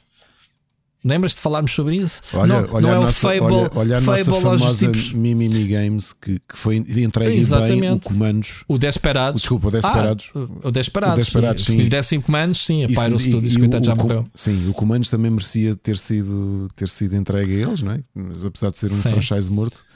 Sim, Mas é exatamente a THQ, foi a THQ que lhes, que lhes passou o Desperados. Desperados está aqui, vocês sabem, foram vocês que puxaram, mantiveram a chama deste género, está aqui. Desperados, que era uma das grandes séries. Se bem que o Comandos foi o primeiro, acho eu, a, a arrebentar com esse género tático. Bom, Ricardo, grande divagação, mas deliciosa divagação. Portanto, Phil Spencer, comprem Frozen Byte e deem-lhes o Lost Vikings, o que a gente agradece. já agora, Rui, eu já tive esta conversa com, com amigos nossos espanhóis ligados à indústria. Uhum. O salto, pelo menos visto fora, eu sinto que o salto que o mercado espanhol deu foi com o Comandos. O Comandos fez explodir o desenvolvimento de, em, em, Espanha. Depende da geração, Ricardo. Opa, depende. Okay. A, a, a, Espanha foi muito forte no tempo do Spectrum. Tu tinhas a, Sim. O pessoal que fez o, o Freddy. ai, estúdio super conhecido de Dimension. Acho que era Dimension. Dynamic. Qual é que era o estúdio espanhol? Quem fizeram? Epá, eram tipo a Ocean na altura. Eram muitos jogos feitos. Yeah, Dynamic, de 84 a 92, portanto, Headquarters de Espanha. Uh, eles fizeram, se fores a ver a lista de jogos de, de Spectrum, é absurdo. Eles fizeram nomes como. Uh, nomes assim, o Game Over 1 e 2. Lembras que aquela capa super. Uh, o Army Movies, cheguei tanto. O Army Movies era aquele que tinhas um jeep que saltavas por uhum. cima, era de side-scrolling 2D. Um, não te lembras de nenhum jogo da Dynamic a não, sério? Não, Darko até porque, até porque não te esqueças que, eu, que eu, o Spectrum correu muito pouco. Pronto, mas isto era um dos grandes estúdios do Spectrum e era de Espanha, portanto, por isso é que eu te estou a dizer, depende da época. O, a Pyro, que era de Barcelona, uhum. já foi de uma geração depois do, do mercado ter morrido. Se bem, o mercado espanhol sempre houve bons estúdios, Mercury Systems, e, e que fizeram Castlevanias para a Konami e, e fizeram também o, o, o Metroid. Metroid né? Ainda, ainda que eu acho que a Mercury Systems já é posterior. Não, já é posterior, sim. Sim, portanto, esta, esta é nova vaga, esta, no, sim. sim. esta nova sim, vaga de também tiveste no, no, nas aventuras point and click que tu e bem falaste no, no podcast com, com o Bruno do da ai ajuda-me aquelas aventuras o Road o Runaway não é já é de, um, de uma das fases de estúdios espanhóis não é Runaway era foi feito pela Ajuda-me, tiveste no podcast, Pô, não sabes? Está-te a faltar. Pronto, eu também não posso lembrar tudo. Estou-me a lembrar de algumas coisas, mas. Estou-me aqui mas pronto. tentar lembrar. Quem é que fez? Uh, para não ficarmos assim. Uh... e é tão fácil o estúdio. Como é que se chama? Uh, pá, o jogo chama-se Runaway. Uh, eu sei, não, não, me lembro o nome point. do estúdio. Ah, queres saber o nome do estúdio? Pronto, eu digo já que é, foi a Pêndulo. Foda-se, ah. é assim tão difícil. Pêndulo Studios, come on, vá lá. Focus, Ricardo. A gente vai se lembrar do Pyro, Studios de comandos, que é muito mais antigo, depois não se lembra das coisas mais recentes. Bom, enfim. Mas este, o Dynamic, o pessoal old school, Bruno Fonseca, que estivesse a ensinar aqui o Ricardo o que, é que era, o que é que representava a Dynamic no tempo do Spectrum. Era um estúdio muito forte, era um dos maiores estúdios na altura um, e um dos responsáveis pelo sucesso, obviamente. Entre os grandes, vá lá, estúdios. Eles têm, pá, vê a lista, né? Eles têm 50 jogos no Wikipedia. Tipo, não digo 50, mas tem montes de jogos, dezenas deles. Mas tem jogos como o Navy Moves, o Narcopolis, o um, Freddy Ar e o Freddy Hardest. Não te lembras do Freddy Hardest? Não. É pá, pronto. Uh, provavelmente já tropeçaste na. Era aquele tipo com um queixo muito grande, meu, um, que tinha que andar a matar marcianos. Mandar a marcianos, eram verdes, os, os tipos que pareciam aqueles do, da Marvel que se transformam na, em pessoas. Os Scrolls. É os Scrolls, pronto. Freddy Hardest, pá, não ganha jogo. Bom, não vamos aqui no Memory Land. Mas sim, eles fizeram muitos jogos, muitos jogos muito conhecidos do Spectrum. Uh, isto para dizer que sim, que Espanha sempre foi uma, um país profícuo ao longo de várias gerações, várias fases, digamos assim, de mercado. Isto onde é que estávamos? Portanto, sim, Tio Field compra a Frozen Byte, faz o trine, blá blá. Pronto. Ricardo, para ti, só para terminar o capítulo da BlizzCon, eu nem sei se isto foi na BlizzCon anunciado, mas deixei aqui para ti para tu comentares. Portanto, o Diablo vai ter um tabletop role-playing game. Já sabias disto? Conhecias? Não, não conhecia. Deve ter, eh, deve ter sido anunciado na BlizzCon. Portanto, a notícia também é, é de dia 4, portanto, de sábado. Faz todo o sentido. Então, vai ter não só um tabletop role-playing game, como vai ter um board game. A diferença, Ricardo, de um tabletop é que é cartas, normalmente, papel e caneta, qual é a diferença? Table é só é só dados, não é? Como Dungeons and Dragons.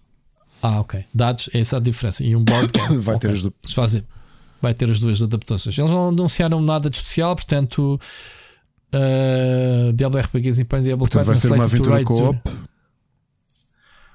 O ah, okay, game é uma aventura co vai ser um RPG, portanto, um RPG o... tradicional, pen and paper. Sim, e esse foi uma... lançado durante a BlizzCon, portanto, foi lançado este fim de semana. O board game vai ser no próximo ano. After a crowdfunding campaign, ok, isto deve ser independente então. Glass Cannon, conheces? Não conheço. Mas eu uh, será que já, to já Glass Cannon. Não, acordem que o Glass Cannon será o quê? Glass Cannon. Uh, ah, são, são parcerias. É Blizzard. Ah, é licenciamento. Pronto, a Blizzard licenciou. A Glass Canyons Unplugged supostamente é um fabricante de RPG. A Genuine Entertainment diz alguma coisa? Não, é que é um é responsável de, de, board games. Board games. Portanto, é isto. A Blizzard, pelos vistos, não é, não é in-house, digamos assim, é licenciamento. Tudo bem.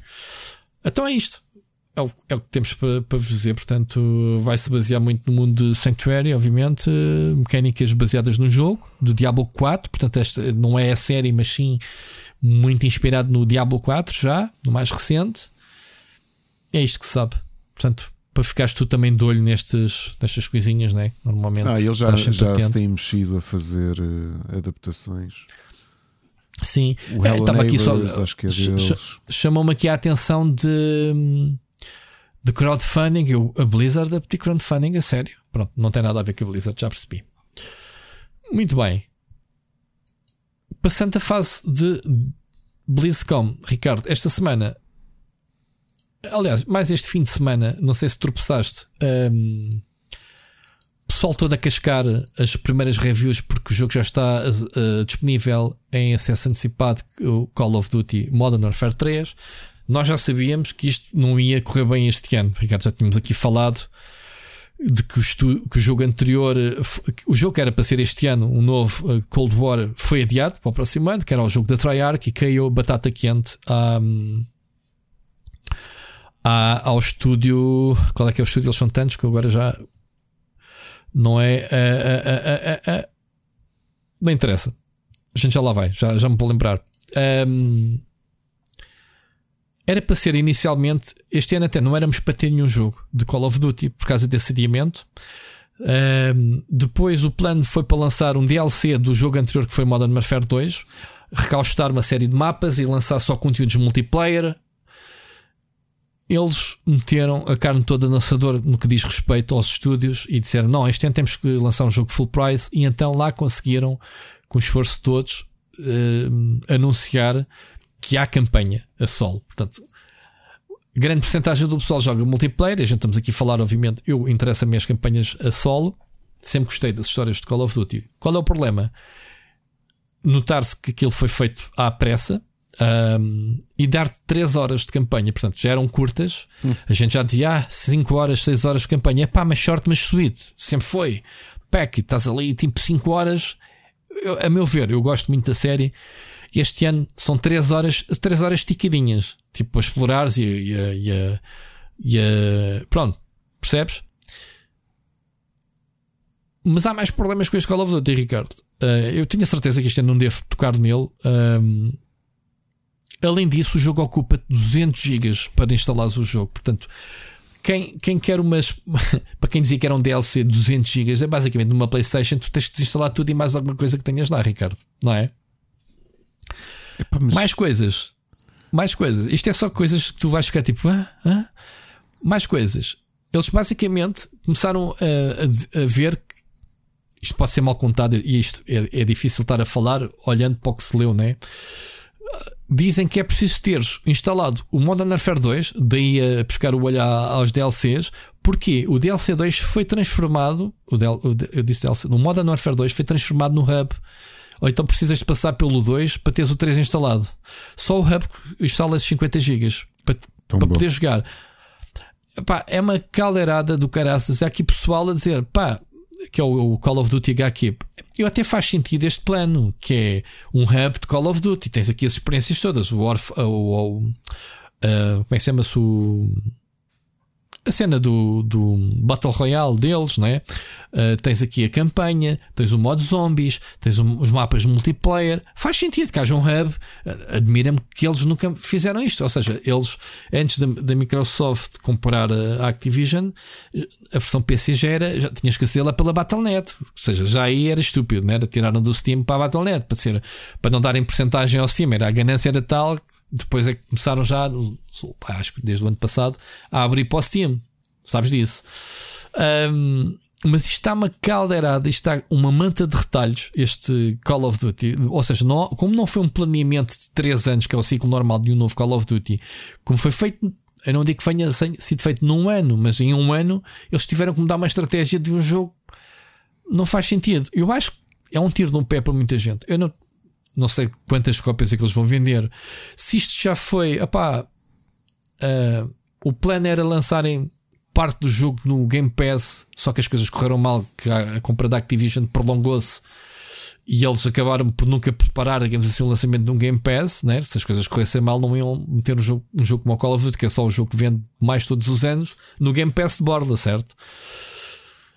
Depois com as, com as mudanças deles terem, serem obrigados a manter eh, multiplataformas o jogo, estás a ver? Todas as alterações durante o processo de compra da Activision devem ter feito aqui moça internamente, tipo, vamos para a esquerda ou para a direita? Qual é a estratégia de lançamento do jogo? Estás a ver, Ricardo? Eu ainda não falei nisto publicamente, estou a dizer em primeira mão aquilo que eu penso tenha acontecido. Além, além do que correu mal, que foi adiarmos o título da Treyarch, pá, a Treyarch neste momento com, com o Cold War, penso eu que é o estúdio principal podíamos dizer que Infinity Ward é que é o criador da empresa, mas Infinity Ward é um, é, um, é o segundo estúdio, a segunda geração do estúdio, porque o pessoal, o pessoal já se pirou dali para o Apex Legends, né? o, o, o a equipa base que criou Call of Duty já não está na, na, Activision, como a gente sabe, eles estão na.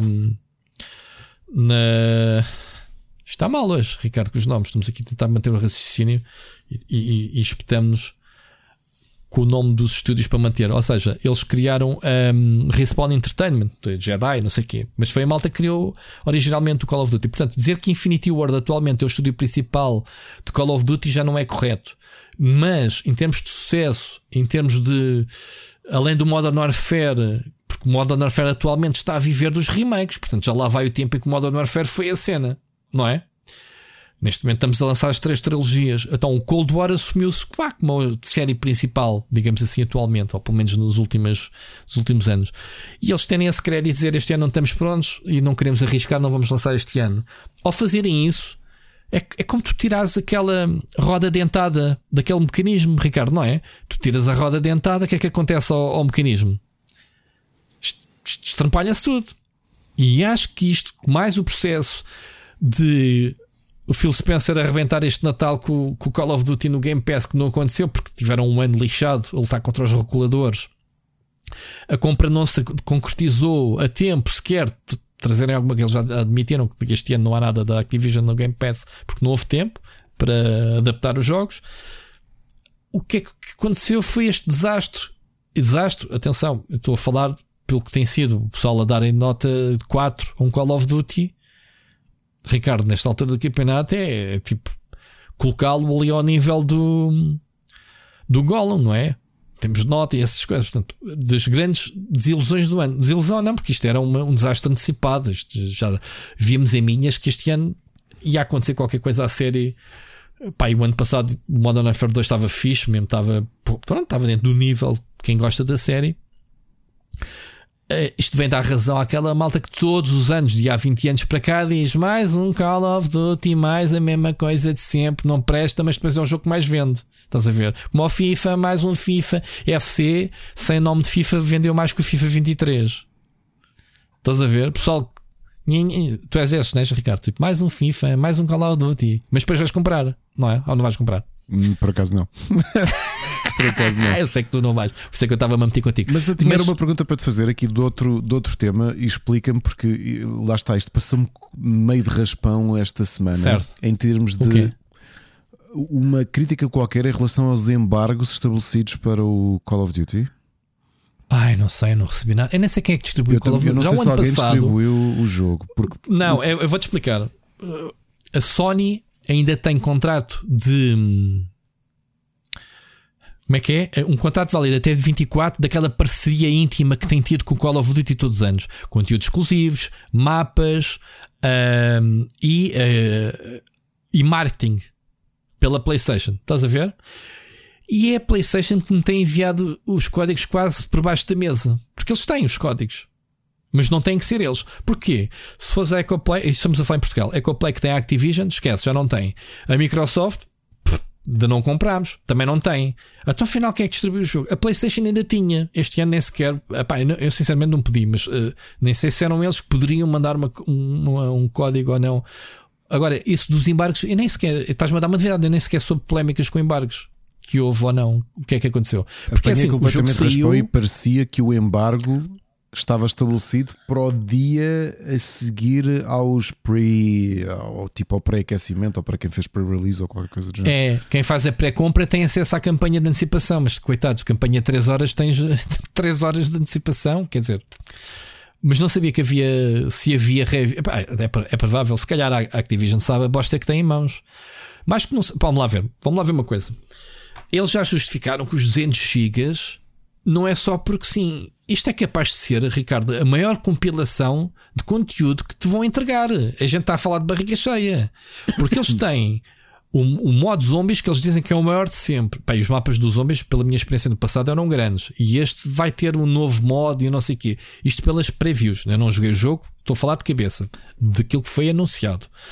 Eles disseram que iam recuperar todos os mapas multiplayer. E quando a gente fala todos os mapas, não é só o jogo vanilla, porque o, todos os Call of Duty anualmente têm uh, conteúdos trimestrais. Ou seja, há quatro expansões, quatro temporadas, ou quiser chamar ao jogo, em que tu colhes, compras o Season Pass, que é compras do jogo mais caro e tens direito a todo o conteúdo ao longo do ano, ou vais comprando né, trimestralmente os conteúdos. No final do ano, tu tens um Call of Duty com, imagina, 10 mapas que veio no jogo base, mais uns 20 extras, sei lá, 30 mapas que foram lançados ao longo do ano. Este jogo eles vão compilar todos os mapas, não sei se é já, se vão entregar já ou vai ser agora faseado ou whatever. Multiplayer, portanto, vai ter boa de conteúdo multiplayer. Supostamente a campanha, que não era inicialmente o plano, daí ele inicialmente ser um DLC, digamos assim, multiplayer ainda tem a campanha. E eles dizem: pá, o jogo pesa 200 GB porque temos, este, temos mais conteúdo que alguma vez oferecemos. Eu não duvido que isto seja mentira. O que se passa é que esse conteúdo, eu lembro-me, o ano passado, tu instalavas. Se tu, o teu foco fosse uh, campanha a solo, tu podias ter a opção de instalar só campanha a solo. Além de poupar gigas, poupavas tempo para sacar o jogo. Estás a ver, Ricardo? Uhum. Aqui não, só o hub agregador pesa de 50 GB, que já é tamanho de um jogo pesadito. Agora, 200 GB sem opções é que não, não é? Pronto. Isso é a polémica do. Agora, isso dos embarques, sinceramente, eu não sei. ok? Então, tens o Open World Zombies, tens. Ah, podes trazer tudo o que, o, o que tiveste do ano passado. Portanto, eles têm aqui muita ligação ao jogo do ano passado. Ou seja, quem comprou o jogo do ano passado, o progresso da tua personagem, que é uma coisa inédita, que foi apresentada para este, que é carry on de um jogo para o outro, coisa que nunca aconteceu. Tinhas fazer sempre reset e começares a tua campanha toda de novo. Um, ou seja, eles, eles, vá lá, eles disseram que não é uma questão de falta de otimização, digamos assim, do file count disto. Lembras-te que, que, a Bungie, para reduzir o fecheiro de, de download do Destiny, cada vez que saía novo conteúdo, era metendo na Vault conteúdo anterior, que é exatamente para reduzir este uh, tamanho que tens o jogo instalado no disco. Lembras disso? Para não entulhares, não, não sabia, não sabia disso. Ah, sim, a Bungie fazia isso. Então, as polémicas da Bungie, a desculpa deles era pá, isto é para reduzir o file size, a gente tem que arquivar coisas para, pronto, para coisa. Agora, Uh, dizem que a campanha é curta, é pá, é tipo mais curta que um filme do cinema daqueles grandes, quer dizer, não é? Uh, e que, que, acho que não é sequer divertida, nem sequer podes dizer que é short and sweet, como costuma dizer, porque acho que pá, nota-se que houve aqui queimaram, a meu ver, o Modern Warfare 3 existe, é um remake, é uma história porreira, hum, estava a ser alterada à partida, esperava-se que não acabasse na trilogia ou seja, que este remake, as mudanças de. de as alterações da história, houve ali alguns twists, como estão a fazer com Final Fantasy Remake, estás a ver? Há ali alguns twists que permitiriam uh, continuar o jogo para além do Modern Warfare 3, ou seja, os três primeiros serviam de remake e depois a partir daí um Modern Warfare 4, 5, whatever, era o que se esperava, pelo menos eu como fã era o que pensava que acontecesse. E neste momento, ao fazerem este, a teimarem em lançar o Modern Warfare 3, porque, porque é que é um Modern Warfare 3, Ricardo? Quando tu tens uma situação de emergência, não é mais fácil pegares no remake e adaptares algumas coisinhas, mas trazeres o conteúdo que já foi lançado, né? Muito mais fácil numa situação de emergência como foi esta, porque é impossível. Nunca a, a, a Activision lançou dois Call of Duty da sua subsérie ano atrás, uh, após ano. Sim, então, se tivemos o ano passado. Uh... Era, alternava Exato. entre o Modern Warfare, o Cold War e um jogo uh, sempre bónus um, da Sledgehammer. Eu, ao bocado, tentar lembrar-me do jogo, porque foram eles que agarraram no Modern Warfare 3, calhou-lhes a batata quente este ano. Porque o estúdio de Modern Warfare é Infinity Ward. Infinity Ward entregou ano passado o Modern Warfare 2. Pá, mandaram-se lixar. Tipo, mano, não vamos fazer outra vez. Então, outra vez? Nós? Não. Pá, a Sledgehammer lixou-se. A Treyarch deu o Cold War para o ano. Este ano lixaram-se. Portanto, isto foi uma cagada por todo lado. Desde o início, tudo mal planeado. Seria muito mais honesto para a comunidade dizer. Eu nem fui ver o preço. Nós estamos a falar de um jogo. É 80 paus. Então isso até arrebentou. Esquece, Ricardo. Esquece. Olha, o nosso amigo Ricardo Moncacho logo 80 euros por um DLC. Vocês estão a ser malucos. Grande Moncacho, a gente está sempre a falar de ti. Mas é verdade. É ridículo pedirem 80. Ao menos tenham vergonha na cara e digam, malta este ano é o que há, é isto. Temos campanha que é um mimo. Epá, às vezes a comunicação, Ricardo, faz uma diferença. Não é? A comunicação. Olha, nós este ano não. não Phil Spencer, malta, é um ano difícil, tivemos que adiar o jogo. A gente já sabe disso. O Cold War era para sair. Tínhamos duas opções. Não entregávamos este ano, mas entregamos este. Estão aqui. Está aqui. Não vão pagar full price. Vão pagar metade, 40 euros o pessoal aplaudia. Mas olhem, ainda fizemos um esforço para o pessoal que gosta mesmo só de Call of Duty. Como este ano se chama Call of Duty Modern Warfare 3, está aqui a continuação da saga do ano passado. Conseguimos meter. Estás a ver comunicação? Não, é isto assim, estas polémicas todas, um, 80 paus. Eu que não quero jogar multiplayer, quero jogar a campanha, achas que eu vou dar 80 euros para jogar um jogo com 3 horas? Eu defendo que o tamanho não é tudo. No, pá, a cena do Spider-Man foi ridícula. Depois o pessoal começou a puxar o Alan Wake, que também tem umas 20 horas. Ah, o Alan Wake é, não é curto, 20, pá, 20 horas por um jogo, uhum. depende do jogo, é boeda grande, fogo. Não vamos aí outra vez, não?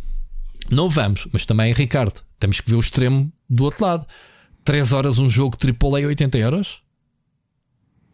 Só te interessar a campanha a sol? Pá, também acho que é mau estás a comprar os, mapas multiplayer que ainda por cima são recaustados. Eu, eu só é? acho que é grave aqui e gostava de, gostava de perceber, por isso é que se tu que tivesses recebido o jogo, terias não, embargo. Não, não nada. Porque não.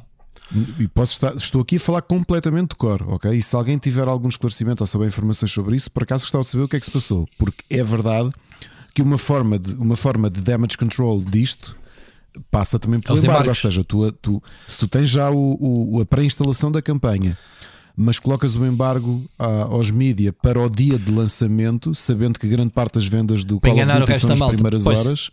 Ainda é muito mal. Epá. Ainda pior. É muito mal. E- É. é porque depois vais a ver as notas, é 4, 3, 4, Mas 3. depois aquilo que eu te vou dizer, o que é que isso no. Olha, isto é quase como os prémios, é o extremo dos prémios. O que é que isso interessa no final do dia?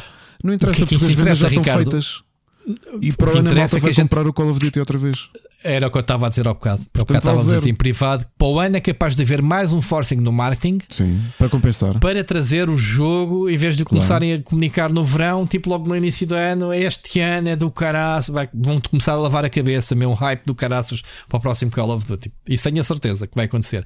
Agora, nesta cena do- dos embargos, é mau. Eu, eu não tenho experiência com embargos de Call of Duty, Ricardo. Nunca recebi um Call of Duty que não fosse no dia de lançamento um código, lá está. Estes últimos, então, como eu disse, te- tem sido sempre a PlayStation a enviar n- sem as guidelines típicas de um jogo com embargo da, da Sony.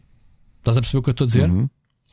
É a Sony que nos últimos anos eh, se tem encarregado os mídia de entregar os códigos, porque lá está, PlayStation é mais completo, tem, tinha sempre uns mapas e mais umas cenas extra. Este ano nem sei, nem sei como é que isso ficou. Se este Call of Duty eu acho que não está, eh, não tem as mesmas regras de compra, não sei como é que está. Ah, ah, há, há aqui uma coisa assim: há um splash adicional na, na Xbox. Se entras, levas com splash. Compra aqui o Call of Duty, logo não tens hipótese. É, tipo, a tua dashboard da consola ter sido transformada, ou seja, o forcing para tu comprares na, na Xbox e não na PlayStation. De resto, acho que eles neste não podem. Não pode haver exclusivos nem para um lado. Se, se alguém tivesse que levar exclusivos este ano, Ricardo, como eu te disse, era a PlayStation, não era a Xbox. Porque tem contrato, segundo li, até 2024, nesta parceria íntima que a PlayStation tinha com a Activision. Ok. Tinha e tem ainda. Portanto, não sei em que estado está isso. Portanto, malta, quem souber pode esclarecer. Estamos a falar de core, eu não joguei o jogo. Sinceramente, hum, eu, eu sentia que este ano ia ser nos últimos 20 anos o único ano que eu não ia jogar um Call of Duty, porque eu joguei, tenho todos os Call of Duty para trás, joguei sempre todas as campanhas. Já fui grande fã, mesmo fã dos primeiros Modern Warfare quando saíram. Eu não é platinar, é os, os mil pontos de achievement físicos em todos, jogando no modo mais difícil, acabando as missões, apanhando os intels todos, fazia isso tudo. Pá, porque gostava mesmo, mesmo dos jogos. E continuo a gostar dos jogos. Este, se calhar, até vou jogar a campanha, Ricardo, das 3 horas, sem o meu modo crítico ligado. Até vou. Agora, se me disseres assim, vais comprar, como- tal como eu comprei, que eu ainda não comprei, vou comprar o Alan Wake 2 para jogá-lo, porque não recebi, nem sei a quem é que hei de pedir, também não me preocupei com isso, mas é um jogo que eu, até ao final do ano, se eu quero fazer uma lista justa, tenho que incluir o Alan Wake 2, pelo menos jogá-lo para ver se já se entra ou não no meu top, percebes, de, de Gotis, porque toda a gente tem dito que é o principal neste momento Goti eh, candidato. Não sei se tu te interessa o jogo de terror, não és grande fã, né? Nem sei se jogaste o primeiro. Mas jogaste o primeiro Alan Wake já agora? Uh, joguei uma hora do jogo. Ah, já falámos a semana Yeah. passada nisso, yeah, yeah, já tinhas dito. Ahm, e ah, está-te a dizer: se eu ia comprar um Call of Duty, se fosse um lançamento normal, poderia ponderar comprá-lo, sim, mas assim, agora junto-me ao lado do consumidor, despindo a minha capa de jornalista, né, pseudo-jornalista ou crítico de videojogos, e dizia: epá, eu, a única coisa que me interessa é a campanha. 5, 6 horas, ok, comprava na boa, é o, é o normal, tem sido. 3 horas, e quando a gente diz 3 horas, já esticadinhas, vá, 3 horas, é pá, é muito pouco. Para um jogo que me interessa as campanhas. Ainda por cima adoro as principais, as principais, o Captain Price, o Ghost Soap e essa malta toda. Tenho muita pena. Gosto muito deste universo de Modern Warfare. Sendo assim, Uh, a não ser que a PlayStation ainda envie um códigozinho, mantendo-se como até aqui. O jogo só sai dia 10, lembrando, malta, portanto sai esta semana. Estamos aqui a falar porque o jogo pré-order pode jogar a campanha, que já é um conteúdo menos que as 10 horas habituais que, que a Electronic Arts, que não tem nada a ver com isto, oferece nos seus jogos.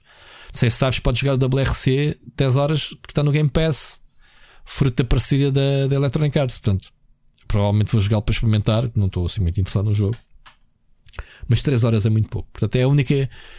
Para já, é a crítica que eu, que eu tenho a fazer. Não sei se foi isso. Atenção, eu vi as notas, Ricardo, no IGN, que é aqueles splash que eles metem no Twitter, impossível tu não veres, não é? Eu não cliquei em nada, não fui ler a análise, não, não, não, me interessou minimamente. Nem sei se a nota 4 que, eles, que o IGN deu é porque a campanha é curta. Mentira, estou-te a mentir. Estava lá o disclaimer. O 4 era só o review da campanha, era o único conteúdo que eles tinham. Que, que, também acho estúpido. O pessoal, em vez de, de analisar o jogo por completo, anda a analisar que agora vão analisar o multiplayer e vão dar uma nota diferente. Mas o jogo, o cliente final não comprou o package todo. A nota não te interessa. Percebes o que eu estou a dizer, Ricardo? Tu não podes comprar a campanha à parte, nem o multiplayer à parte. E, e esta ganância dos mídia, a gente estamos incluído, mas quando há aqueles review in progress, que é tipo, ah, isto é, é, é, é o Aldous Great 3 é bem da grande, mas já, tá aqui, já podem clicar aqui na, na, no placeholder da nota, mas já podem ler os primeiros três parágrafos. Né? Tu estás a pagar um early access a review, não sentes isso em algumas reviews. Esta é uma delas, é análise só à, à campanha. Pá, não acho correto a meu ver. Ou analiso o jogo completo todo ou não analiso todo. Fica aqui. Fica aqui este. Esta cena. Até mesmo que eu só me interesse por uma campanha, vou picar o multiplayer e perceber e falar um bocadinho de multiplayer. Percebes a diferença? E eu acho que o embargo era isso, Ricardo. Estavas a dizer, porque o jogo multiplayer, os servidores só abrem no dia de lançamento. Acho, acho. Daí não haver reviews também dessa parte. Percebes? Uhum. Sim, sim. Acho, atenção, salve, Posso estar enganado, a malta pode andar já aí aos tiros em servidores para, para teste, se calhar faz sentido, mas acho que também é por aí. Portanto, Call of Duty, este ano, estou curioso para a gente falar aqui daqui a umas semanas, Ricardo, sobre as vendas do Call of Duty. Não vai, não, não vai ser delicioso? Tenho curiosidade.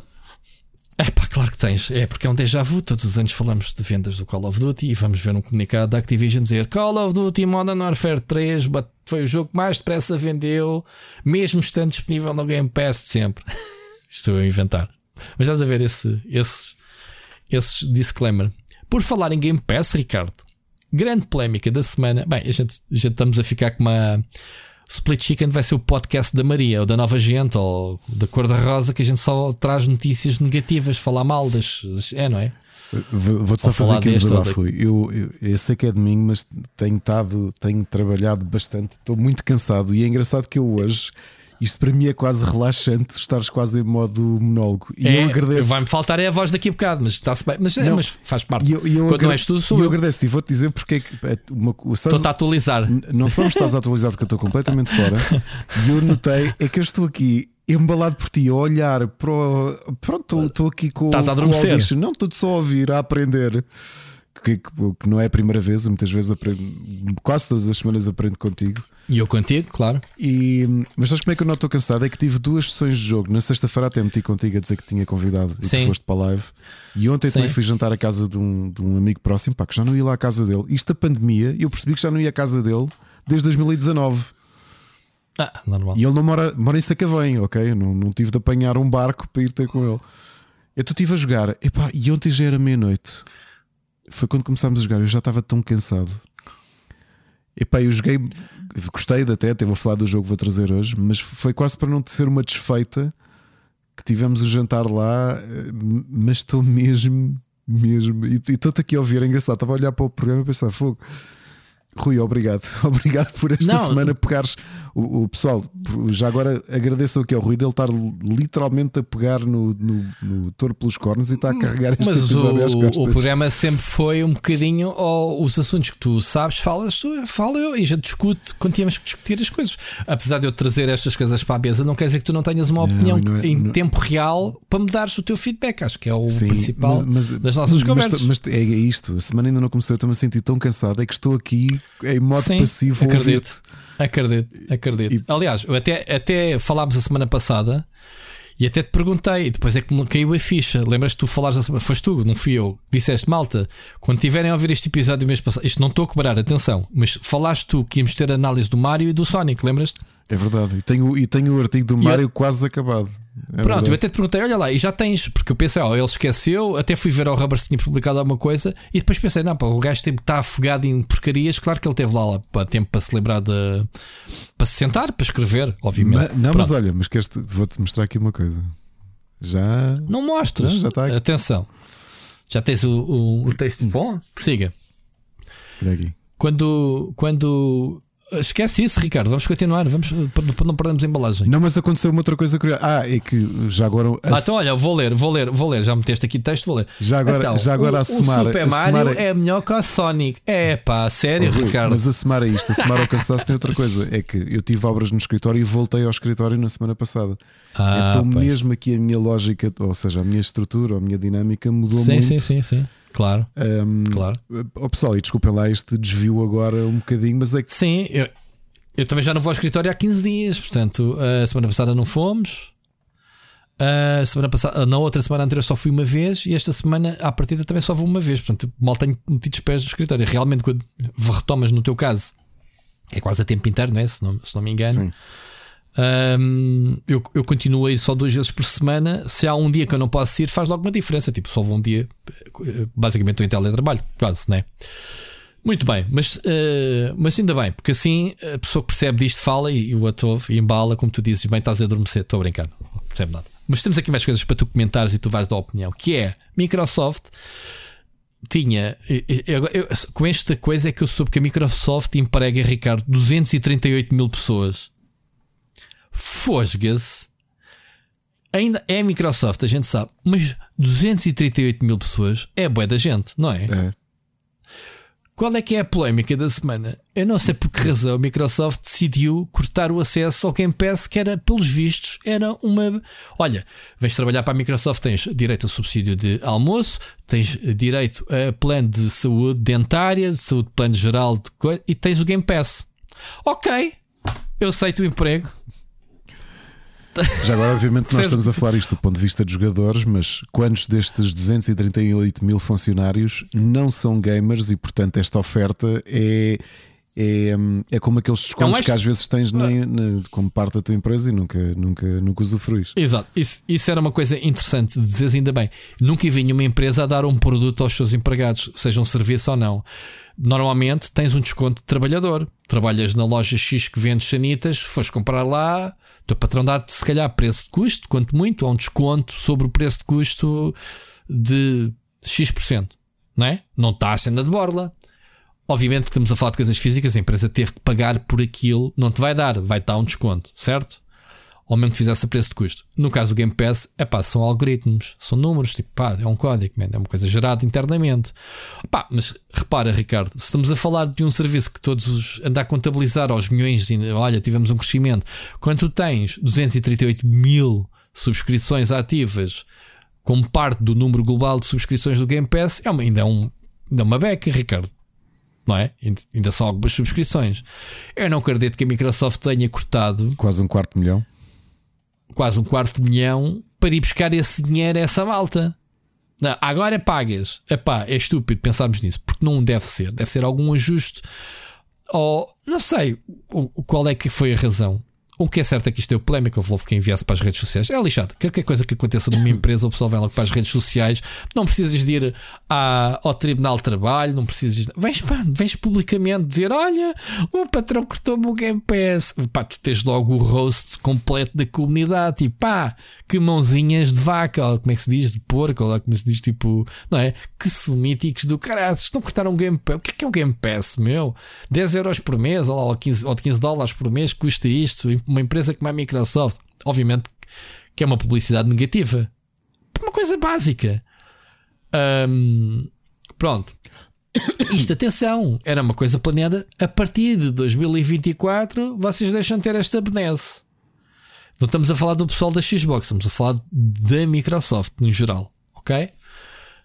É estúpido, é um mal marketing. Ouve lá, o Phil Spencer veio logo dizer assim: Ah, meus amigos, não senhora, já analisámos o processo e a malta vai se manter toda com o Game Pass. Não se preocupe. Tio Phil é o maior, Ricardo. Isto faz algum sentido. Mas o mais provável, eu acredito, que obviamente que isto deu polémica mas que seja mais uma decisão claro, dos departamentos de, de, recursos humanos claro, e coisas do o género. Phil, do Phil que... Spencer fazer damage control, como é óbvio, mas que deu, deu. Claro, porque a seguir a malta diz logo: vês, andam aqui a torrar o dinheiro a comprar a Activision, agora já nem há dinheiro para oferecer o, o Exatamente, esse tipo de comentários parvos que, que o pessoal faz. Obviamente, uh, obviamente que isto é uma decisão de recursos humanos, portanto, esquece. Não, uh, tu, quando fazes um package severance, né, que se costuma dizer, ou é os recursos humanos, é o departamento que te faz o package de benefícios para atrair talento, para reter talento, ou whatever, né? Sim. É os recursos humanos uh, da Microsoft. Portanto, devem ter andado a fazer ajustes, tipo, olha, onde é que podemos cortar, ou não sei o quê. Uh, porque sabemos que as tecnologias estão todas a fazer cortes em pronto, de pessoas e essas coisas todas. Agora, tirar o Game Pass é só ridículo. Ai, é uma merda isso, Ricardo. É, uma, é um acesso que nem deveria de entrar para as contas, digo eu. Não é? Para a, para a auditoria ser uma coisa à parte. Olha, nós temos este número de subscritores pagos. Pá, e até dizia aqueles códigos que ninguém paga, que são de charme para os jornalistas. Bom, claro que o pessoal Ricardo Moncacho, vou-te outra vez dizer outra vez que tu meteste esta notícia e dizeste que são jornalistas. E eu, eu respondi com não! Porque é, é, nem sequer deveriam de entrar para as contas. Uma coisa é aquilo que tu faturas, outra coisa é o número global de utilizadores ativos. Uh, nos utilizadores ativos, seja pago ou de borla, pá, whatever, é o número de pessoas que se interessam pelo serviço. Penso que é o indicador, não é? Pá, há este mal. Tu podes, podem me dar uma coisa e eu não utilizá-la. Mas for um utilizador ativo, estou a usar, estou a contribuir para, né, para, para aquela contagem. Agora, em termos de contas internas, se estes 230 e tal mil entram para a folha de despesas, obviamente que se tu pedires à Microsoft Portugal ou ao representante este código, vai do budget marketing do ano. Se pedires um código à Nintendo, vai do budget da Nintendo, não é? É assim que funciona, isso eu sei, cá. Agora estamos a falar nisto a nível corporativo, Microsoft ao mais alto nível, não é? É diferente, Ricardo, certo? Sim, sim. É? Uma coisa é tu pedires à Sony: olha, tens um comando que o meu avariou-se e preciso para continuar a trabalhar. Pá, eles têm que ir ao budget deles e tirar, alocar um comando a este meio. É assim que funciona. Eu sei, eu sei que é assim que funciona. Portanto, nisto há muitos anos, tu também sabes, Ricardo. Mas para quem não sabe, quem nos está a ouvir, é assim que funciona. Um código não é só um, um código. Há, uma, há, um número de códigos que, que, que as empresas recebem em Portugal, as, as editoras, e normalmente desenrasquem-se com esses. Por isso é que às vezes não há para todos, não é? Às vezes podem pedir um reforço ou não, whatever, pode acontecer. Mas normalmente quando a gente pede e não há, e diz assim: foi só um código, não há código. Assim, se fosse um meio físico, já não há mais jogos em físico, mas é um, a gente pensa nisso. Mas não, isto sai tudo de um budget alocado a isto. Pronto, só para ficar aqui. Esta decisão do Game Pass é só estúpida. Portanto, o pessoal que deu esta decisão nos recursos humanos, tipo, man, isso só dá mal, mal nome, porque estamos aqui a falar de uma mesquinhez.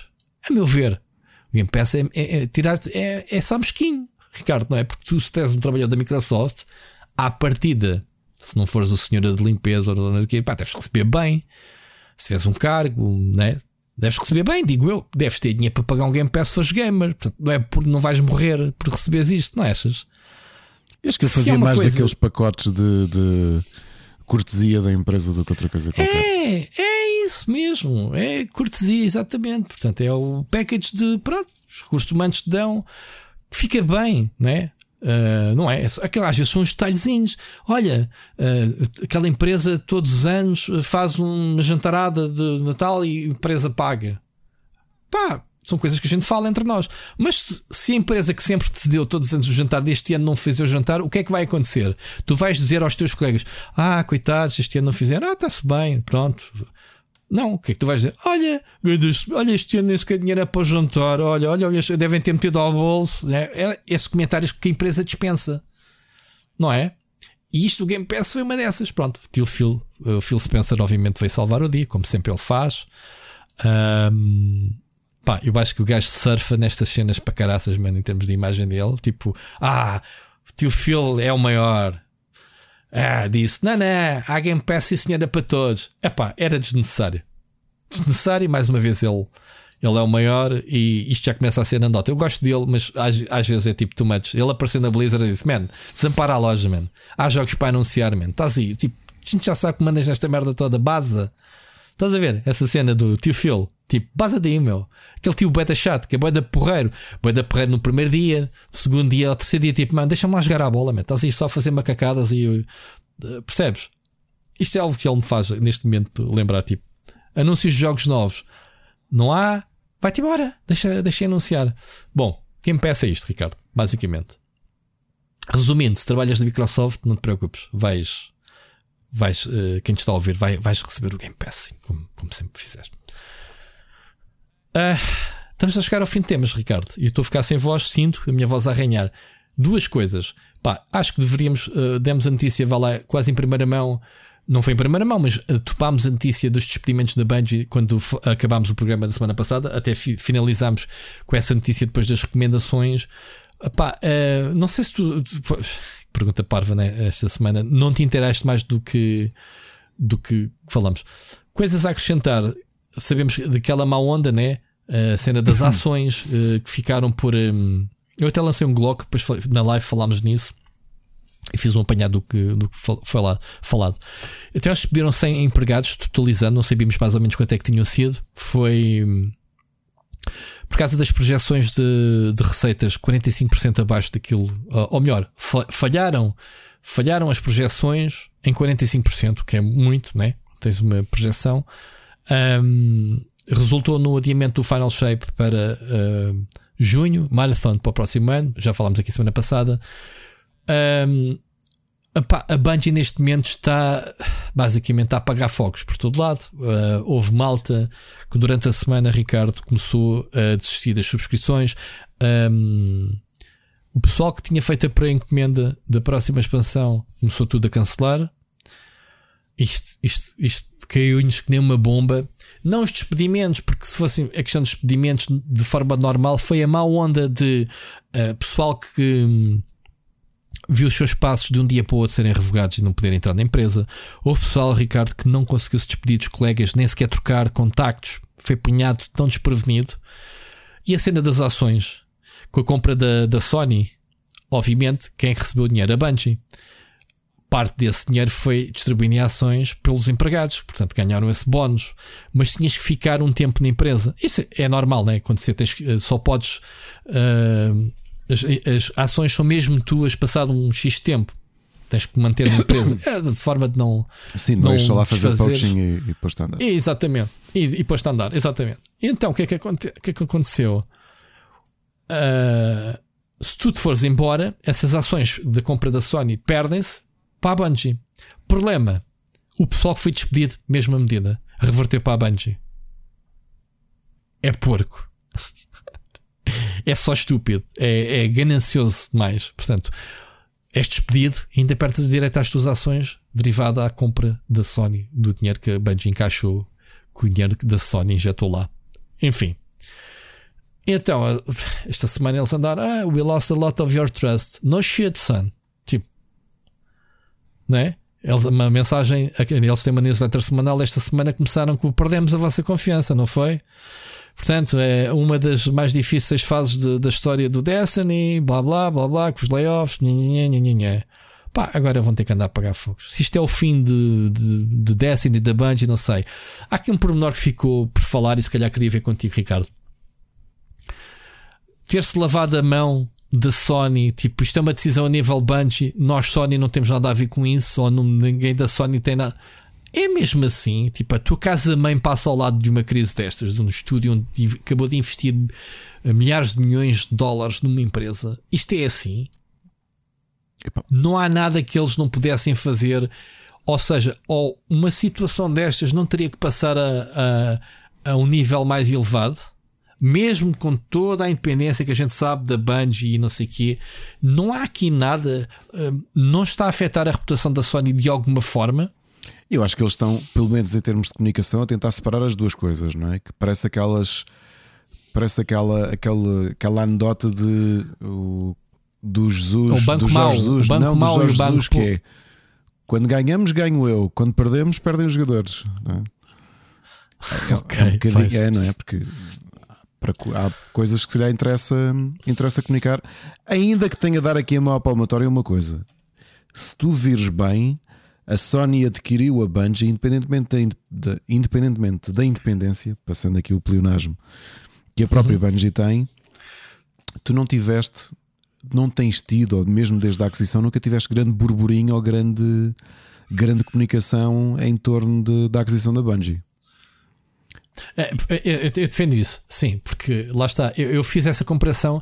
dá a sensação que a Sony comprou uma empresa de consultoria mais do que propriamente uma empresa à espera que essa empresa lhes devolva os lucros, digamos assim. Ou seja, uh, nós sabemos que tudo o que a Activision vender a partir deste momento, o Call of Duty, o que vender, vai para os cofres da Microsoft, né? Uh, ou melhor, para os da Activision barra Microsoft. No caso da Sony é igual, obviamente, deverá ser também, mas dá a sensação que é o que tu estás a dizer. Nós compramos porque precisamos mais do know-how do que propriamente os produtos que eles estão a fazer. Daí a liberdade de eles fazerem o que quiserem. Pá, se queres vender isso multiplataformas, tudo o que venderes, algum cash-in vem parar à Sony de qualquer forma. Portanto, estas condições são especiais. Eu isso acredito. Ainda assim, Ricardo, numa crise destas, imagina imagina, o Destiny 2 perde a clientela, o estúdio deixa de ter incoming porque está dependente só de um jogo. Em termos de produção, o estúdio eclude por dentro, né? implode. Tipo, quem é que é a responsabilidade disso? A Sony não tem, não, o investimento que fez na Bungie não é mau para eles. Percebes o que eu quero dizer? Sim, eu percebo. Eu Neste tinha momento, que a, a Bungie está com uma crise em mãos. A Bungie tinha, que tinha dito era aqui sobretudo pelas projeções que tinham feito para o último, última expansão, que ficou certo, 45% certo. abaixo daquilo sim, que foi projetado exatamente, foi em termos disse. de, de sim, retorno. Sim. Exatamente. Agora, sim, é óbvio que tendo uma casa-mãe, a casa-mãe a casa -mãe pode querer, ou pode, se tiver interesse nisso, ir lá, ir lá tentar injetar algum capital. Agora, exatamente aquilo que tu dizes. Nota-se que o tipo de parceria, eh, a independência às vezes tem este tipo de, de, de retornos, pois. não é?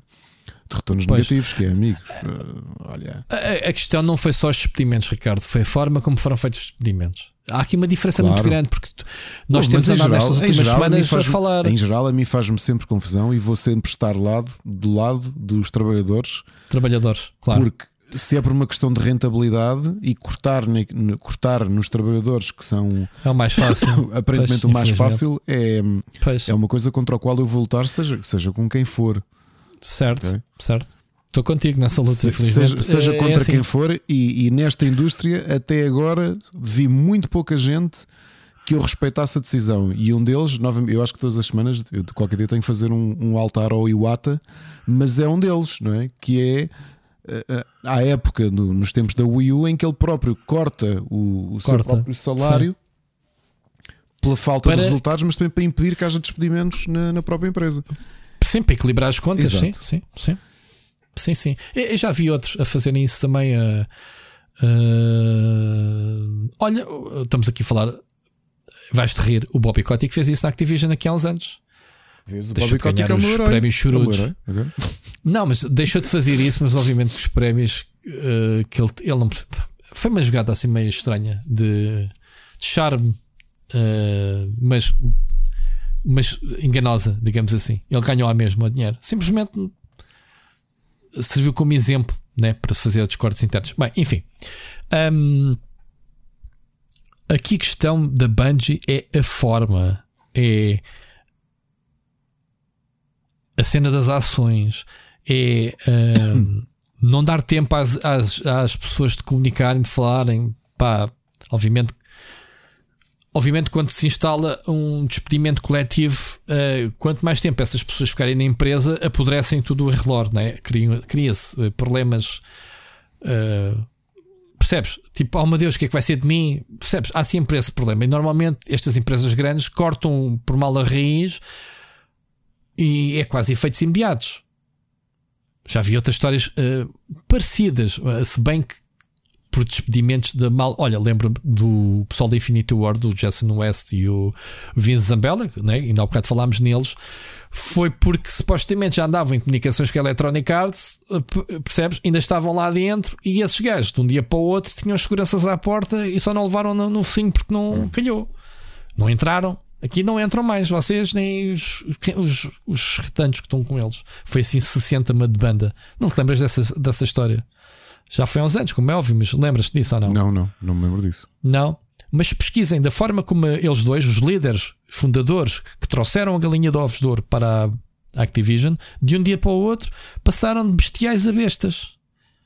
Com ou sem razão. Eu acho que havia razão, porque eles já estavam a preparar a caminha para ir para a Electronic Arts. Curiosamente, foram para a Activision depois de terem sido a Electronic Arts. Sabes essa história? 2015 lançaram o famoso Call of um, Modern. Uh, ai. Um, o Alien Assault, que é o, a série principal. Man of Honor. Ai, o caraças. Medal of Honor. Medal of Honor, Alien Assault foi o jogo FPS brutalíssimo da Segunda Guerra que era o equivalente ao Band of Brothers. É do teu tempo? Medal já foi há muitos anos, já tem mais de 20 anos. O Medal of Sim. Honor, Alien Assault, Sim. foi aquele murro na mesa do Brand of Brothers em videojogo. Foi feito pela, por um estúdio chamado 2015. Quem é que eram os líderes? Jason West, Vince Zambella. Uh, Zangaram-se com a Electronic Arts, foram para a Activision, fizeram o pitch do Call of Duty. O que é que era o Call of Duty? Era exatamente o Alien Assault numa nova franchise. Exato. Arrebentou. Tiveram na Activision, lançaram jogos. Segunda Guerra Mundial a vender. Qual foi a zanga deles, Ricardo? Eles queriam sair do setting da Segunda Guerra Mundial e disseram à Activision: epá, já não temos nada para contar da Segunda Guerra Mundial. Não, Segunda Guerra Mundial. Não, nós queremos fazer uma coisa diferente. Bateram o pé, tinham créditos suficientes, lançaram uma, uma coisa chamada Modern Warfare. Modern Warfare bateu todos os recordes que podia haver da Activision. Activision, então, agora vamos fazer só Modern Warfare. Estás a ver esse tipo de cenas? Ou seja, eles queriam fazer depois outro tipo de jogos e eles não deixaram. Ah, só fazem Call of Duty. E até começaram a, a falar outra vez com a Electronic Arts. E obviamente o resto é história. Tens o Apex Legends, tens a, a ligação que eles têm com a Respawn Entertainment, que é o terceiro estúdio deles dois. Entretanto, um deles já saiu. Acho que o Zambella ou o Jason West. Já não sei qual deles já se reformou ou saiu. Ou, lá está um deles agora. Mas estás a ver esta mudança de cadeiras de um dia esses daí, de um dia para o outro, tinham seguranças à porta dos escritórios já não entraram lá mais. Tipo, não, esquece. não entro. Portanto, este tipo de histórias acontece na indústria uh, com mais razão. Agora, o que a Bungie fez é, é muito chato. Foi muito chato mesmo. Muito chato. Mau exemplo, más práticas do que se pode fazer. Pá, despedir é uma consequência que tu já. Toda a gente está a despedir, não vais classificar a Bungie por isso, Ricardo. Estás a perceber a diferença? Amazon, Facebook, Google, Microsoft, que tem muito mais dinheiro que esta malta toda, está a despedir. Portanto, a Bungie despedir. Qual é a notícia nisso? Despediu 100 pessoas de uma base de quantos? 1200 pessoas. Então, qual é que é, o, qual é, que é a notícia nisso? Perguntarias tu, não é? A situação foi a má onda que se criou aqui tiveram efeitos imediatos. E neste momento na internet as empresas estão mais expostas, já não há aquela. Ah, que, Sim, já não há aquele quase Portugal, de silêncio, não, não é? é? não sabes é, o que é que se passa é, por trás das. É, sais, de, sais de empresa, és despedida e sais pequenininho. Nem não, sequer não, queres causar muita onda. Porque tens medo, se calhar, de não receberes a imunização ou, ou, qualquer, ou qualquer problema que, que a empresa ainda te possa fazer. Mas sabes, estas empresas. Acho que isso também vem tipo muito, vai para as redes sociais. Isso vem muito também. Claro, claro que há sempre aquela frase do a, indústria é pequena, ou o mundo é pequeno, mas também essa, eu acho que essa tradição passou também muito pela forma um bocado desprotegida como muitos dos trabalhadores americanos uh, vivem, não é? Portanto, tu queres, tu queres vir o mais. Cá em Portugal é assim: faças barulho ou não, tu tens os teus, tens os teus dividendos. Se mandarem embora, sei lá, eh, até, Ricardo, se for, até se for com um processo disciplinar, Rui. Tu tens, tu tens proteção de lei, claro, sim. É isso. Sim. Sim, sim. Claro, sim. claro que tens, podes ter consequências se. Oh, oh Ricardo, olha, oh, oh Ricardo, deixa-me falar, tu se calhar não tiveste essa experiência. Eu já fui despedido. Uh, todas elas, não por incompetência da minha parte, felizmente, ou qualquer eh, problema que eu tivesse com as empresas. Foi simplesmente porque as empresas entram em fase de falência, essas coisas. Duas delas tens, estás protegido por lei e não te pagam, tens que andar a bater o pé. X de meses que tens pelos anos que dás à casa, esquece isso. Vão-te sempre tentar comer. Ou começam-te com a choradinha, ah, a empresa está mal, dá. ou pá, não quer saber se está mal, estás-me a despedir, tens que me pagar o que me deves. É que está na lei. Houve, é um cargo de trabalhos, Ricardo. Tu tens que ir uh, procurar aconselhamento porque tens contas a fazer subsídio de férias, não usadas, essas coisas todas, é uma. é complicado. Agora, eu tenho acompanhado os despedimentos na América, que tu disseste bem. Teoricamente, os empregados estão mais desprotegidos, mas aquilo que eu tenho visto as grandes tecnológicas, epá, não são todas, mas algumas das que eu tenho visto, o tal Pact Severance dão tipo seis meses, um, deixam de ficar com o computador e telemóvel de trabalho, um, mantém-te um, o, o, o, seguro de saúde durante esses mesmos meses. Estás a ver? Portanto, se dizem assim, se pagamos seis meses, equivale em Portugal, a, se estás numa empresa há seis anos, um ordenado por ano, mais ou menos. Ah, porque acho que há um teto. Se estiveres há 20 anos, não te vens embora com 20 ordenados. Acho. Não sei se, ainda, se é assim ou não. Posso estar errado, Ricardo. Não, como eu te digo, ah, nunca, tive, nunca tive uma experiência. Já fui despedido, mas nunca foram 20 anos, né? Não sei se há um teto ou não. Mas tudo depende da postura.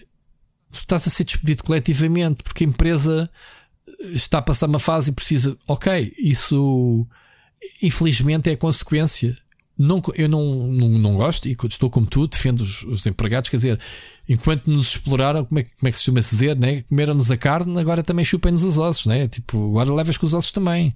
Que é mesmo assim, parece que vale tudo no final, não é? És muito bom, mas depois na altura que é para despedir já não prestas, afinal de repente, percebes? Porque tem que despedir, tem que meter defeitos, tem que arranjar justificações para te mandar embora. Quando é, quando é estas situações há má fila, uh, olhando um bocadinho cá para dentro das empresas, se calhar muita gente nos ouve que se identifica com algumas delas. Eu já vivi na pele uma ou outra situação dessas. Um, enquanto um despedimento coletivo há, eu lembro-me da minha mulher explicar que a própria empresa, quando não é despedir por causa deste tipo de situações, é quando quer fazer uma redução de pessoal, faz a nível de de, relação, como é que é, de recursos humanos uma, um pacto de indemnização de proposta a empregados. Ou seja, não está a despedir ninguém, diz assim: malta, uh, quem se quiser ir embora, está aqui estas condições. Há muita gente a aceitar isso. Sabias, Ricardo? Percebes o que eu estou a dizer? Uhum. Ou seja, não há um despedimento, não estás a ser despedido. Há uma. Ou seja, queres ir embora, a empresa apoia-te a ir embora pá, porque não estás bem, ou não sei, ou, o teu cargo já é redundante e, e, a empresa precisa de reduzir, mas não te vai despedir, porque já ou és antigo, ou porque não te quer simplesmente despedir, mas coloca-te à disposição um conjunto de, de benefícios. Se tu te fores embora, recebes isto e tu fazes contas à tua vida e vês. Eu lembro-me, pronto, isto, isto porque. Uh, porque uh, a Mónica, como tu sabes, é bancária eu lembro-me dela dizer que aqui há uns anos, e quando eu digo há uns anos, ela já está no banco há 20 anos, no tempo das vacas gordas, Ricardo, havia este tipo de acordos em que o teu empréstimo da casa do banco era perdoado, ou parte, grande parte era perdoado. Oh, é um benefício. Eu, eu disse à Mónica: vem embora, traz isso. Nunca lhe propuseram isso. Eu... Percebes o que eu estou a dizer? Sim. Pá, tu és nova, tens a casa paga, vais à procura de emprego. Não é um grande benefício isso? É. Portanto, isto tudo depende de como as empresas, maiores ou menores, obviamente, lidam com as situações. E isto para comparar, que não é comparável com nada, nenhum despedimento é comparável, seja o que for, mas isto que a Bungie fez vai contra tudo o que é um, os danos que tu vais causar aos teus empregados. É como se de repente tu que tivesses anos a trabalhar, pá, foram despedidos, Ricardo, a gente nem falou nisso e esquecemos. O o compositor do Destiny, Salvatore. Antes disso, eu tinha aqui uma nota até para falar contigo. O, o, o, o compositor muito conhecido do, do Halo, lembras-te dessa situação ou não? O Martin O'Neill, que sim, tinha sido, diz alguma coisa esse nome, substituído. foi despedido uhum. sem justa causa. Ele que era quase fundador, não era co-founder, mas estava lá desde o início. Ele fez os sistemas do Finish the Fight para o Halo. Foi despedido, ele foi a tribunal e tudo. Ok? O Michael Salvatore eh, já tra trabalhou com o Martin O'Neill e ficou lá ele. E agora foi ele despedido. Estás a ver? Isto, isto a Bungie tem precedentes. Percebes o que eu quero dizer? Ele foi, estava aqui a, a, a, pesquisar para te dar informação errada. Em 2014, o Anel anunciou no Twitter que foi despedido da Bungie sem motivo. E em 2000, e passado um mês ou dois, ele entrou em tribunal uh, com o presidente da altura, uh, o Harold Ryan, uh, para reclamar que terminou o, o, o, contrato dele sem qualquer justificação, sem qualquer motivo. Um, e sem nem sequer lhe pagou indemnizações ou férias ainda por gozar e essas coisas. Estás a ver?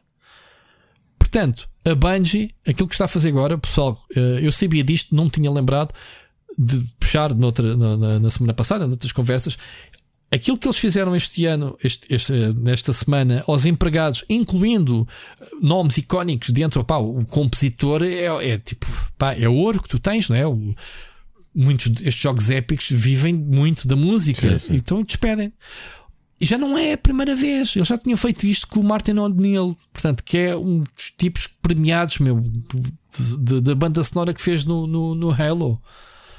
Portanto, fica aqui esta nota da Bungie, portanto, muito negativa. Eu disse, disse isto em live quando, quando fizemos a, a sexta-feira. Se eu tivesse uma subscrição ativa no Destiny, eu juntava-me esta malta. Eu tinha Se tivesse feito a pré-order, cancelava. Não, tão cedo não quero jogar nada de Destiny. Porque é mesmo, se temos algum poder, eu sempre disse, Ricardo, a ti e a toda a gente, temos que responder com o quê? A única arma que temos é a carteira. Não é? E o pessoal está a fazer isso. Os cancelamentos das pré-orders da próxima expansão do, do Destiny está. Está, está, pronto. Está, ainda caíram mais, que já não eram famosas as projeções. Arrumamos este assunto então da Bungie? Pá, porque sinceramente eu já fiquei Epá, Eu só desejo é melhor das sortes para, para, para, para, malta para, para os trabalhadores que foram. Que foram... Arranjam rápido. Uh, normalmente há bastantes movimentos uh, solidários. Se há umas empresas a despedir, há outras a contratar. E, tem acontecido, e, pá, com, infelizmente, talento. com tanta frequência. É uma coisa que me faz pois, muita confusão. Pois, pois, pois pessoal com currículos incríveis, eh, muito talento. Ah, eu acho que esta malta não, eh, não fica desempregada há muito tempo. Costuma, eu costumo dizer uma coisa, Ricardo: há mais marés que marinheiros. Uh, e portanto, pá, ok. Uh, acabamos mal o ano 2023, mas 2024 pode ser que. Pode ser Por isso que, é que é engraçado é que tantas vezes ouço que 2023 é o melhor ano para os videojogos. Eu acho que é com uma vírgula muito grande, porque talvez seja dos é. anos com maior é. número de despedimentos e eu não consigo separar o, o, o, que é, o que é feito ou o que é lançado das pessoas por trás do, do da indústria que, que, produzem. E, portanto, que trabalharam nestes jogos, não é? É irónico para caralho. Para mim, para mim vai sempre passar por este. É a mesma questão ideológica, defender sobretudo. Tu estás a jogar os melhores jogos os melhores jogos dos últimos anos, feito por pessoas que neste momento o, o, a, a, palmadinha nas costas é irem para a rua. Exato. Muitos deles, muitas empresas. É, é irónico para caralho. Esta indústria é muito estranha mesmo. Esta, todas as indústrias são estranhas, mas esta, como, como estamos envolvidos, nós sentimos isto de maneira diferente. E também Enfim. acho que sendo uma indústria que acho que não há muitos casos em que tu vejas este tipo de. Ou seja, que os mídias e a, e a comunidade estejam tão atentas. Um exemplo simples: tu podes ser fã de música, mas se uma Sony Music uh, demitir centenas de pessoas, tu não tens percepção, não é? Portanto, não, acho que é, um, é, é um, os videojogos têm esta. É uma espada de dois gumes, porque também já vimos ações a que a comunidade foi muito negativa ou muito injusta para, para alguns criadores. Sim, sim, mas sim. também tens esta atenção que se calhar também depois tem alguns reflexos positivos. É que um despedimento, ou seja qual for a porcentagem, ou seja, pessoas que são despedidas das empresas, a amplificação que tu tens da comunicação e das informações na indústria dos videojogos, eu acho que é, das, das, é superior, eu acho que a qualquer indústria que eu já tenha visto, mesmo a de tech. Eu acho que na indústria tech tu vês as, tu vês as manchetes, mas não, não parece que seja algo que, que Pá, mova eh, tantas nesse, paixões, tech, não é? Nas techs vemos números. É isso, Foram é isso, é mais impessoal, não é? Mil pessoas, é muito mais impessoal. Nós aqui até sabemos que o compositor. Exato, quem é a pessoa? Despedido. Ah, já viste que despediram Pá, o é. Sim. Pois. É. Eu até perguntei outro dia: será que a, que a Catarina foi despedida no meio destas maltas? Ou Seixas corrigiu, então ela é lead project da próxima expansão, então para isso, tipo, esquece, né? Uh, ah, nem me tinha lembrado dela. Pois, eu lembrei-me logo assim, será que ela foi afetada? Tenha sido afetada ou não, tem estado caladinha, né? Daquelas coisas que tu não podes opinar sequer, nem dizer nada, nem ai nenhum, e deixa-me estar quieto para não levar com o machado também. Mas o cargo que ela desempenha, considerando que ela foi, ela, e ela que tem sido uma das caras da nova expansão, ser despedida era. Não é por ser portuguesa, atenção, é mesmo pelo cargo que ela ocupa neste momento na Bungie, ou pelo menos neste projeto, que é a próxima expansão do Destiny era muito estranho. Mas pronto, espero que não. Espero que não. Que não lhe tenha. Que não, que não a tenha afetado. Eu acho que não, mas de qualquer forma, não metam-me no fogo. Ricardo, mais uma vez, o compositor foi despedido. E portanto, tu, tu, tirando o compositor, o que é que tens que fazer? Tens que meter lá outro compositor. Não é? Ou eles eram dois, ponto, neste caso, como, tal como o Martin O'Neill eram os dois. Enfim, Ricardo, vamos acabar as notícias com uma high note um, ehm, para celebrar o aniversário dos 30 anos de Doom. Fogo, lembro-me tão bem como se fosse hoje. Tu não eras nascido ainda, para não? Ricardo? Não, não, há 30 anos não era nascido. Uh, Há 30. Tu não eras nascido para o gaming, queria eu dizer. Não, de jogos como o Doom. não eras nada. Tô... Tu tens 30 e quê? 2 anos? Tenho 33, 32, Tenho 32 anos. É verdade. Um, tu não te lembras do Doom? Cala-te. Tu não jogaste o Doom quando saiu. Tu nem sequer sabias o que era um PC nesta altura. Verdade? Rui, há 35 anos foi quando comecei a ter contacto com o PC com o meu vizinho. E jogaste Doom? Joguei Doom com o meu vizinho por causa do irmão dele ter o jogo, na altura estava na faculdade, o irmão dele que agora tem 51 anos. Agora, se eu adorava Obviamente. first person shooters, não, não era a minha cena. Pronto, o Doom, eu lembro-me porque uh, o Doom uh, apareceu na morte do Amiga. O Doom matou o Amiga, sabias dessa, Ricardo? Nós dizemos que o, o... há dois jogos que mataram o Amiga: foi o Sonic e foi o Doom. Porquê? Quando eu digo mataram, não é uh, para levares à letra. E eu vou-te explicar porquê. A loja onde eu comprava jogos de amigo, onde eu trocava jogos, eu entregava muitas coisas, copiava e ele copiava e trocávamos. Portanto, eu entrava na loja, via a lista de novidades, eu trazia de borla, já tínhamos esse grau de confiança, já não pagava pelos jogos. Porque eu entregava muitos jogos de novidades que eles não tinham. Na altura era tipo tudo por baixo do balcão, não era? Estou a falar de uma loja de computadores. Há um dia que eu vou lá como ia sempre e a loja está transformada. Um takeover completo da Mega Drive quando chegou a Portugal. Percebes o que eu estou a dizer? Portanto, o Sonic matou o Amiga, na minha perspectiva, em termos de, desta de cena. O Doom matou o Amiga porque o Doom foi o grito, vou aqui fazer esta comparação, o grito do Piranga, está correto? Do PC. Percebes o que eu quero dizer? Foi o grito de revolta do PC de anos a levar a coça do Amiga, em que tu jogavas um jogo no PC e era tipo pip, pip, pip, pip, pip, né? Pip, o PC com o Doom apresentou-te uma capacidade de jogar FPS que o Amiga já não tinha. E este género no Amiga não houve Doom no Amiga, já não houve. Houve uns FPS muito básicos. Eu até tinha um polaco, Ricardo, que eu nunca me esqueci do nome, porque era das coisas que a gente podia jogar, que era o Zazlaz na Brahma. Já ouviste falar?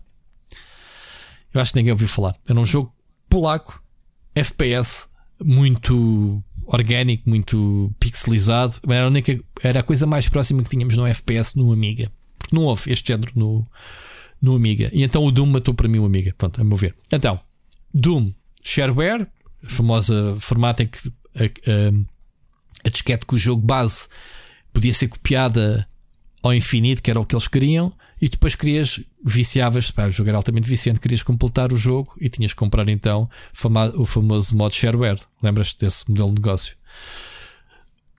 Doom está a fazer 30 anos e então, obviamente, reza a história que o Doom, a, a id Software, foi, uh, tinha ao seu leme nomes como John Romero, John Carmack, uh, como é que eram os outros? Havia um Adrian Carmack, se não me engano, whatever reza a história que eles chatearam-se, João Romero e João Carmaco, o que não é verdade. Eles já vieram confirmar que, ok, separámos, eh, cada um foi para o seu lado.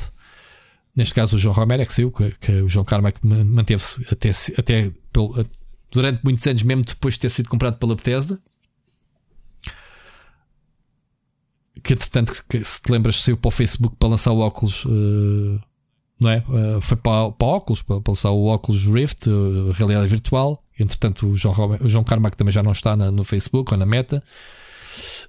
Vão-se juntar, isto para dizer, Ricardo, de coisa estúpida, comemoração dos 30 anos, vão-se juntar os dois, não para fazer conteúdos nós, mas para fazer uma live stream. Eu quero ver esta live stream, Ricardo. Só para dizer. Portanto, uma viagem na Memory Lane, tu já adormeceste que Story Time, não é? Ainda, ainda um... aqui estou, só fui buscar água. aproveitas de mim. Podias ir buscar para mim também. Um, a notícia é: ah, eles mantêm-se amigos e vão fazer então uma live um, No canal da Twitch, por acaso, do John Romero, no. Como é que chama-se o canal dele? Posso dizer aqui quem quiser ver. Está anunciada, vai ser no dia 10 de dezembro, ainda falta bastante, às 8 pm GMT. Olha, GMT é, é. Nosso.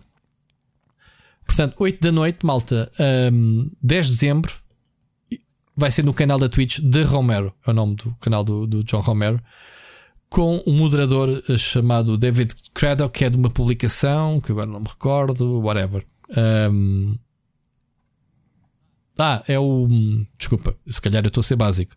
Quem conhece o David eh, Craddock é um dos mais influentes historiadores de videojogos, ok? Faz sentido. Um, faz sentido. Portanto, vamos ter aqui uma.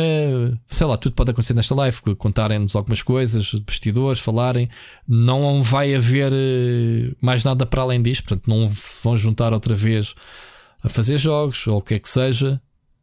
Um, mas acho que é interessante, Ricardo. Dois grandes nomes do, do, do gaming. Se calhar para muita gente não diz muito, mas estes são os pais dos FPS, malta. Doom, Quake, Wolfenstein, etc, etc. E explodiu, basicamente inventaram o género FPS. Ou pelo menos tornaram-no o mais popular possível, não é? De, daquilo que a gente conhece ainda hoje. Portanto, malta que vai comprar Modern Warfare 3, lembrem-se, sem o Doom não havia Call of Duty. Vais ver, Ricardo, esta, vamos vê-lo junto, vamos fazer live, a fazer, fazer um comentar react, isto. Um react, ao... um react live. Se calhar vamos, se calhar vamos fazer isto. Vamos ver. E é isto.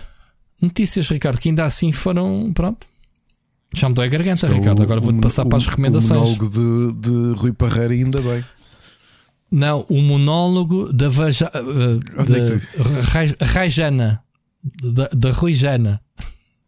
E onde é que tu foste? Já ouviste os monólogos da vagina? Sim, sim. Agora há os monólogos do pênis e vai ver os monólogos do Rui Jana. Ok. Bom.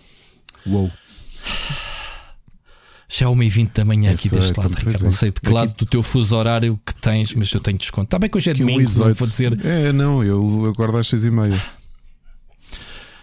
Pois, eu também eh, não vou acordar tão cedo, mas pronto. Bom, Ricardo. Amanhã dará aos até às 11 da noite, portanto trabalhar o dia todo e depois dará aos até às 11. Yeah. Ah, meu Deus. Siga. Ah, meu Deus. Ouvi dizer que quem trabalha muito recebe muito, portanto, não tenho pena de ti. Por acaso, Por acaso não. que é pena. Bom, a pena. É porque estás em Portugal, não é? Porque não, é, é, é mais porque eu sou fora. parvo. Se eu, se eu trabalhar estas, estas horas todas por dinheiro, uh, yeah. Yeah. é isso. Eu sei, conhecendo bem como eu conheço, somos parvos, vá. Também quero me incluir um somos bocadinho nessa, nesse, nesse pensamento. Hashtag, somos, somos todos parvos, parvos. somos os idiotas. Somos todos parvos, malta. Somos todos Quem ouviu este. Quem, como o Ricardo, se manteve acordado até, até esta parte do comentário, comentem esta parte do comentário, esta parte do podcast, comentem no Twitter, na nossa conta, hashtag somos todos. Somos todos parvos. Bem, somos todos parvos. E aí a gente percebe que vocês estiveram aqui com a gente até esta hora. Portanto, Vamos lá, siga para bem que ainda temos aqui umas coisas para falar. Eu acho que ainda, Nós já estão ao gameplay. Rui, eu quero aqui apostar. Temos uhum. mais uma hora de programa. Não, não temos, não, não temos. Não, temos. É. não, porque a minha garganta vai falhar. A não ser que tu tenhas para aí. Ah, e tal, tive bem de trabalho esta semana e depois estás aqui duas horas a falar daquilo que andaste a, ver de séries e a jogar e não sei o que é durante a semana, que eu me vou rir um bocadinho. Eu sei que não é. Mas Bora. é quase. Olha, que se corta 100 horas de sono e faz do resto. Oh meu Deus. Bora lá, recomendações. Split Chicken Gameplay. Então vá, para eu descansar um bocado, podes começar. Recomendações. Já estou a ver um jogo de agricultura. Fora, Dois jogos é de agricultura. Portanto, a semana passada eu tinha dito tinha começado o Moonstone Island, que era aquele, aquele cruzamento de Pokémon com Stardew Valley. Acabei o jogo. Portanto, acho que foram demasiadas horas metidas no jogo. Porque havia uma altura que eu aqui, a, a, quando queria relaxar, pegava no Steam Deck. E pá, que o Steam Deck tem as coisas boas, que é pá, queres ir relaxar um bocadinho, às vezes ia para cima da cama e ia jogar. Moonstone Island acho que tem um ritmo interessante. E é curioso que o, depois de acabarmos e derrotarmos o boss final, temos algumas quests adicionais, mas não é necessário conseguir apanhar todos os espíritos. Esses são 69 espíritos, vamos chamar-lhes Pokémon. Não era preciso apanhar todos, era só preciso encontrá-los. Mas claro que eu andei a fazer farming de, de ovos porque havia alguns que não, não apareciam um, in the wild, era preciso mesmo saírem ovos, então estive dias e dias, portanto, joguei o equivalente a um ano e meio de jogo para conseguir ter todos os, os espíritos possíveis e, e, como bom colecionador, fechei, fechei a loja. Portanto, o pai destes jogos todos teve mais uma sequela, o Harvest Moon The Winds of Anthos. E se eu ando aqui há anos a falar mal de Harvest Moon, porque Harvest Moon, em, em, em comparação com o seu rival Story of Seasons, né? porque a gente conhece a história, a Natsume ficou com a marca Harvest Moon, os autores saíram e criaram a, um, e, e, acabaram por criar com a Marvelous a série Story of Seasons e depois Rune Factory, o spin-off. Harvest Moon tem sido péssimo nos últimos 15 anos. Uns jogos. Mas isto tem história ou cada novo título sim, é mais um? É, sim. Agora plantas cebolas, não, agora faz, já podes faz plantar reset. Não, faz reset à história. O que é que é este Harvest Moon The Winds of Anthos? Eu comecei a jogar eh, ontem, portanto, devo ter talvez 6 horas entre era, Mas é novo. É novo, é novo, é sim, é novo. Ah. Uma coisa curiosa é que achei o jogo mais caro do que o normal, porque eu não me lembro dos outros Harvest Moon custarem 49,90. Ou talvez, ou pelo menos no PC. Ah, então, Ricardo, estás-te queixado. Quantas horas é que tem esse jogo de longevidade? Canta. Caro. Não deste 80 euros. Olha, o que é que este Harvest Moon tem diferente? É pela primeira vez em 15 anos a Natsume a fazer um jogo diferente. Agora. Eu joguei igual ao Pokémon, Ricardo. Diz, diz. Tem, tem gráficos do Pokémon. Tem uma coisa de Pokémon. A grande inspiração para este Harvest Moon, curiosamente, é o, o Pokémon Arceus. É isso que eu estou a dizer. Parece muito graficamente. Ou seja, este Harvest Moon de repente deixou de ser o tradicional, não é? Que temos um, a nossa quinta e depois temos dois ou três mapas à volta ou a mina eh, para falar com pessoas e passou a ser open Mas world. uma demanda épica. E de repente. ah, open world, tens que encontrar a espada, encontrar Não tens de encontrar a espada, mas coisas curiosas. Tu tens animais tipo coelhos, raposas, uh, que estão espalhados pelo mundo aberto e tu tens de aproximar deles agachado para fazer uma festinha. Ok? Ah. Afagal. Afagal, sim. Ah, ah, enquanto tens um pinto, vais afagar o pinto. Uh, o que é que ele tem aqui? Portanto, ao contrário de outros jogos em que nós podíamos comprar packs de sementes, sacos de sementes, aqui todos os dias estão espalhados uns, uns, uma espécie de fadinhas que tu tens de encontrar pelo mapa no mundo aberto. Cada um deles tem um tipo diferente de sementes. Falas e dão-te uma semente de, uma, de, um, de um vegetal ou de uma fruta ou de uma flor. E depois tens uns azuis, umas versões azuis que fogem de ti se tu não fores lá uh, pé ante pé. Portanto, este jogo, obviamente, muito inspirado no, no Pokémon eh, Arceus. Arceus? Arceus é assim que se diz, não é? Arceus. Sim, sim. O que é que eu estou a achar? O mapa é muito grande e isto estraga-me um bocadinho o loop de um farming sim, porque farming sim que eu estou habituado é chegas, ok, o Moonstone Island tinha 100 ilhas em que tu podias viajar, mas era uma coisa que tu chegavas lá rapidamente. Aqui é mesmo um mundo aberto. Tu mostram-te as regiões todas e as vilas, as pequenas vilas que podes encontrar e as aldeias. Mas não sei se é bem isto que eu quero para um farming sim, não é o open world. Porque o que eu quero é acordar, Posso... plantar as minhas sementes, colher, colher os meus vegetais, quero regar as Ricardo, minhas plantas. Diz. Posso fazer uma pergunta? Podes a nível global Sim. que não tem nada a ver com isso. um problema mental, mas, diz lá, é isso. Mas com o género, com o género Sim. de Farming Simulators, vou-te fazer esta pergunta. Sim. Se calhar. O que é que vem aí? A sério, vai ser a pergunta mais inteligente que eu te vou fazer. Ok. Alguma vez aprendeste alguma coisa sobre agricultura a jogar a qualquer um destes jogos? Ou seja, não. se eu te metesse não, não, uma enxada na mão Olha. na vida real, terias uh, canalizado não. alguma aprendizagem zero. de algum destes jogos, zero. eventualmente? Digo-te zero e até te digo, há um, há um tempo que tinha estado a conversar com a Ana, quando acho que até foi durante a. Mas o que é que andas a fazer nestes jogos que tu dizes que queres carregar, é acordar de manhã e ir plantar? Clicar em botões. É o quê, meu? Clicar em botões é porque quê, eu percebo meu? zero de agricultura, mesmo. É, era o que eu te perguntar. Tu tens alguma não, capacidade nada. analítica de dizer Ei, este jogo é uma treta porque não, no outro nós tínhamos que fazer crop rotation. Olha, eu nunca joguei jogos de agricultura e sei tu que é o crop rotation. Não sei se tu sabes. Sim, geografia. E cross, e cross não é? sim, é? sim, não, mas não, não. Tu consegues ter não, esse, esse comparação? Ah, este jogo agora tem que ir pelo mundo à procura de pintos e de galinhas para fazer festinhas. sim. Não. Come on. Isto nem sequer é um jogo de agricultura, é um jogo de, de pecuária. Esquece. Não é? Que estás enganado no tipo de jogo que é. Esquece. Não, não há, não há nada disso. Mas agora que falas a questão já- de aprender, sabes que eu andei a pensar. Já jogaste Farming Simulator? Já joguei um bocadinho e não me diz, não me diz tanto. Ah, como é que é possível? Nesse é que tu aprendes, estás a ver? E, mas sabes que eu estava que eu estava a dizer, por causa da, da, da pandemia, eu andei a pensar, bolas, eu não sei nada. Ou seja, eu- imagina que tinhas um mundo pós-apocalíptico. Certo? Ias às latas de Eu não conservas sabia fazer na nada. Não, ou seja, se eu precisasse, aos se eu supermercados. precisasse plantar coisas, eu não sabia plantar. Não, não, não sei. Sim, E- mas tu se calhar tornavas-te um Ravager, ou como é que se diz? Um Salvager, ou como é que, que é aquele pessoal que vai de manhãzinha e volta à noite com um carrinho de compras cheio de merdas, Exato, de pois, latas. só se fosse isso. Não é? Só se fosse Ok. isso. Ah, agora, o que, Scarvenger, Scarvenger era a palavra. o, que, o, o que eu, o que eu estou a achar deste Harvest Moon da Winds of Anthos é muito estranho um jogo deste em mundo aberto, sabes? Porque não é bem. Porque é um, um mundo aberto num, jogo como este. É, é uma coisa um bocado repetitiva, não é? Pronto, é assim uma planície longa que tu vais a andar, tens pouca stamina. Olha, hoje, por exemplo, aconteceu-me. Acho que é a primeira vez que me acontece num jogo destes. Provavelmente a duração do teu dia, ou aquilo que tu consegues fazer é a tua energia, não é? Seja corações, seja uma barra de stamina, é o que quer que seja. Depois vais para o Facebook eh, mandar mensagens para o pessoal mandar um boost back ou não? Não, aqui sabes o que é que me aconteceu? Só, só tinha meio coração, porque o Harvest Moon uh, mede-se em corações, que é a tua energia. Tinha meio coração e a andar para casa e desmaiei. Isto a meio da tarde. Porque em todos os jogos. Acordaste no. Acordei na manhã acordaste no dia seguinte. seguinte no teu quarto Não acordei e já prontinho para ir plantar mais cebolas. Exato. Então, foi um atalho. Agora, a minha questão aqui, mesmo do ponto de vista de decisão do próprio jogo, é.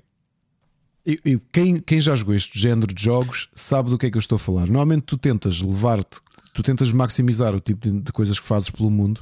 Se tu vais explorar, vais tentar recolher ou partir coisas ou recolher, recolher recursos utilizando o máximo da tua energia. Mas não vais completamente até ao zero, porque ao zero desmaias.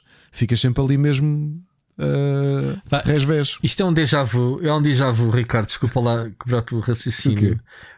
Quantos episódios de podcast a gente já fez de tu fazeres uma resenha a um jogo de agricultura e eu aqui encolher-me todo para não gozar contigo durante.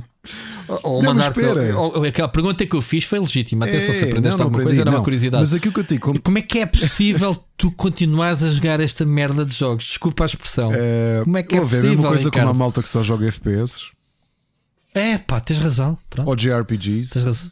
Tens razão. Os jogos às razão. vezes têm boas Já- histórias. já me calei. O, o Moonstone Island eu gostei por ter o combate deck builder. Olha, era o castigo. Não vais falar de um, vais falar de dois jogos de Farming Simulator. Vai. Eh, Já perdemos não sei quantos. eh, Olha, malta, se estiverem a ouvir até agora, façam aí hashtag somos todos agricultores. somos todos parvos e todos agricultores, é isso. Olha, mas aqui, continuando aqui com o Harvest Moon, porque lá está, é a série principal, não é? Está aqui a tentar reencontrar-se depois de muitos jogos que- foram uma valente bosta. É, é a primeira vez que os vejo arriscar a sério, portanto, a fazerem um jogo que Mas é bom, Eh, esse é que eu não percebi. Tenho a dúvida se é bom, sabes? Porque o foco que eu quero sentir, primeiro o tutorial acho muito longo, portanto, eles só te permitem abrir ao mundo uh, depois de um tutorial que é um bocadinho longo. E aquilo que normalmente eu gosto de fazer, eu, eu gosto de explorar, mas parece-me que é demais. Eu tenho medo que este mundo seja demasiado grande para. hum, Porque é um open world, pá, estás a ver? É, é- Mas espera lá, é um open world, mas com um loop básico ou um open world porque tem uma história em- para completares a aventura? Não, eu seja, até agora não percebi que é uma aventura- É, é descobrires a região. Provavelmente vais ter contacto com outras, eh, outras ferries que te vão dar outro tipo de sementes. Vais conhecer outras villages. Eu acho que o loop, e lá está, eu ainda estou nas primeiras 3 ou 4 horas de jogo. Eu já encontrei outra aldeia. E eu reparei, e não me disseram nada ainda, mas eu assumo que isto vai acontecer. A aldeia onde eu estou tem 5 estrelas. E eu, quando lá cheguei, quando acordei, tinha meia estrela. E o que eu tenho estado a fazer é tentar revitalizar aquela aldeia, portanto, ajudando a reabrir lojas, a revitalizar o comércio. Quando cheguei à próxima eh, aldeia, que foi quando o tutorial, quando me disseram para ir para o mundo aberto, agora caminha até ali e vê o que é que, o que, é que arranjas, reparei que lá também só tem meia estrela. O que muito provavelmente vai dizer é que depois de eu, de eu conseguir reformular aquele, aquela aldeia no seu, para as 5 estrelas, portanto, abrir os negócios todos, revitalizar o comércio, provavelmente eu vou migrar para um novo para uma nova aldeia e, e fazer o mesmo aí nesse sítio. Agora, se a história vai ser interessante, não sei, porque aqui até te digo. Normalmente nestes jogos todos o tema é: Olá, Rui, o teu tio avô morreu e tu herdaste uma Yeah. quinta. A quinta, toda a partida, Toda a partida e agora, agora- recupera. Ali não, começas o jogo, o, o a cientista lá do, da aldeia, porque sim, a aldeia tem uma cientista, diz-te bom dia. Eu, eu nunca joguei jogos de simulador de, de agricultura e já apanhei esse. Pronto. Aqui, aqui, aqui não tipo. tens esse clichê. Simplesmente acordas e não herdaste nada. Tu vives ali. Vives ali e pronto, olha. Ok. ah, olha, Então é original. é original por não ter início. Eu até fiquei um, boc- estranhei um bocado o início do jogo que eu. Então, mas espera, então, ok, o início, a cutscene é vês, uma, vês a deusa da agricultura com as fadas à volta e há um.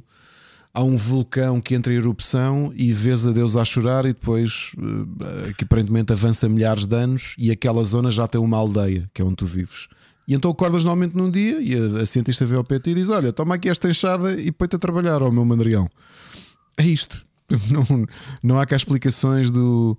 Sei lá, já joguei jogos em que ah, perdi o emprego, era jornalista, mas a minha avó tinha uma quinta e eu, como não consigo arranjar Ya, emprego ya, na oh. cidade, fui, Não- fui, não fui, fui trabalhar como agricultor, que era uma coisa que eu não conseguiria. Ou seja, se neste momento eu herdasse uma quinta, eu ia a vender, oh. porque eu não tinha o que fazer com ela, porque não, depois de centenas ou milhares de horas em jogos destes, eu não aprendi nada. Porque se no mundo real não dá só para clicar para, para, fazer coisas, não, eu não aprendi nada. Rui, é isto em termos de jogos. oh. Foi isto. Ah, então já falaste no outro? Já.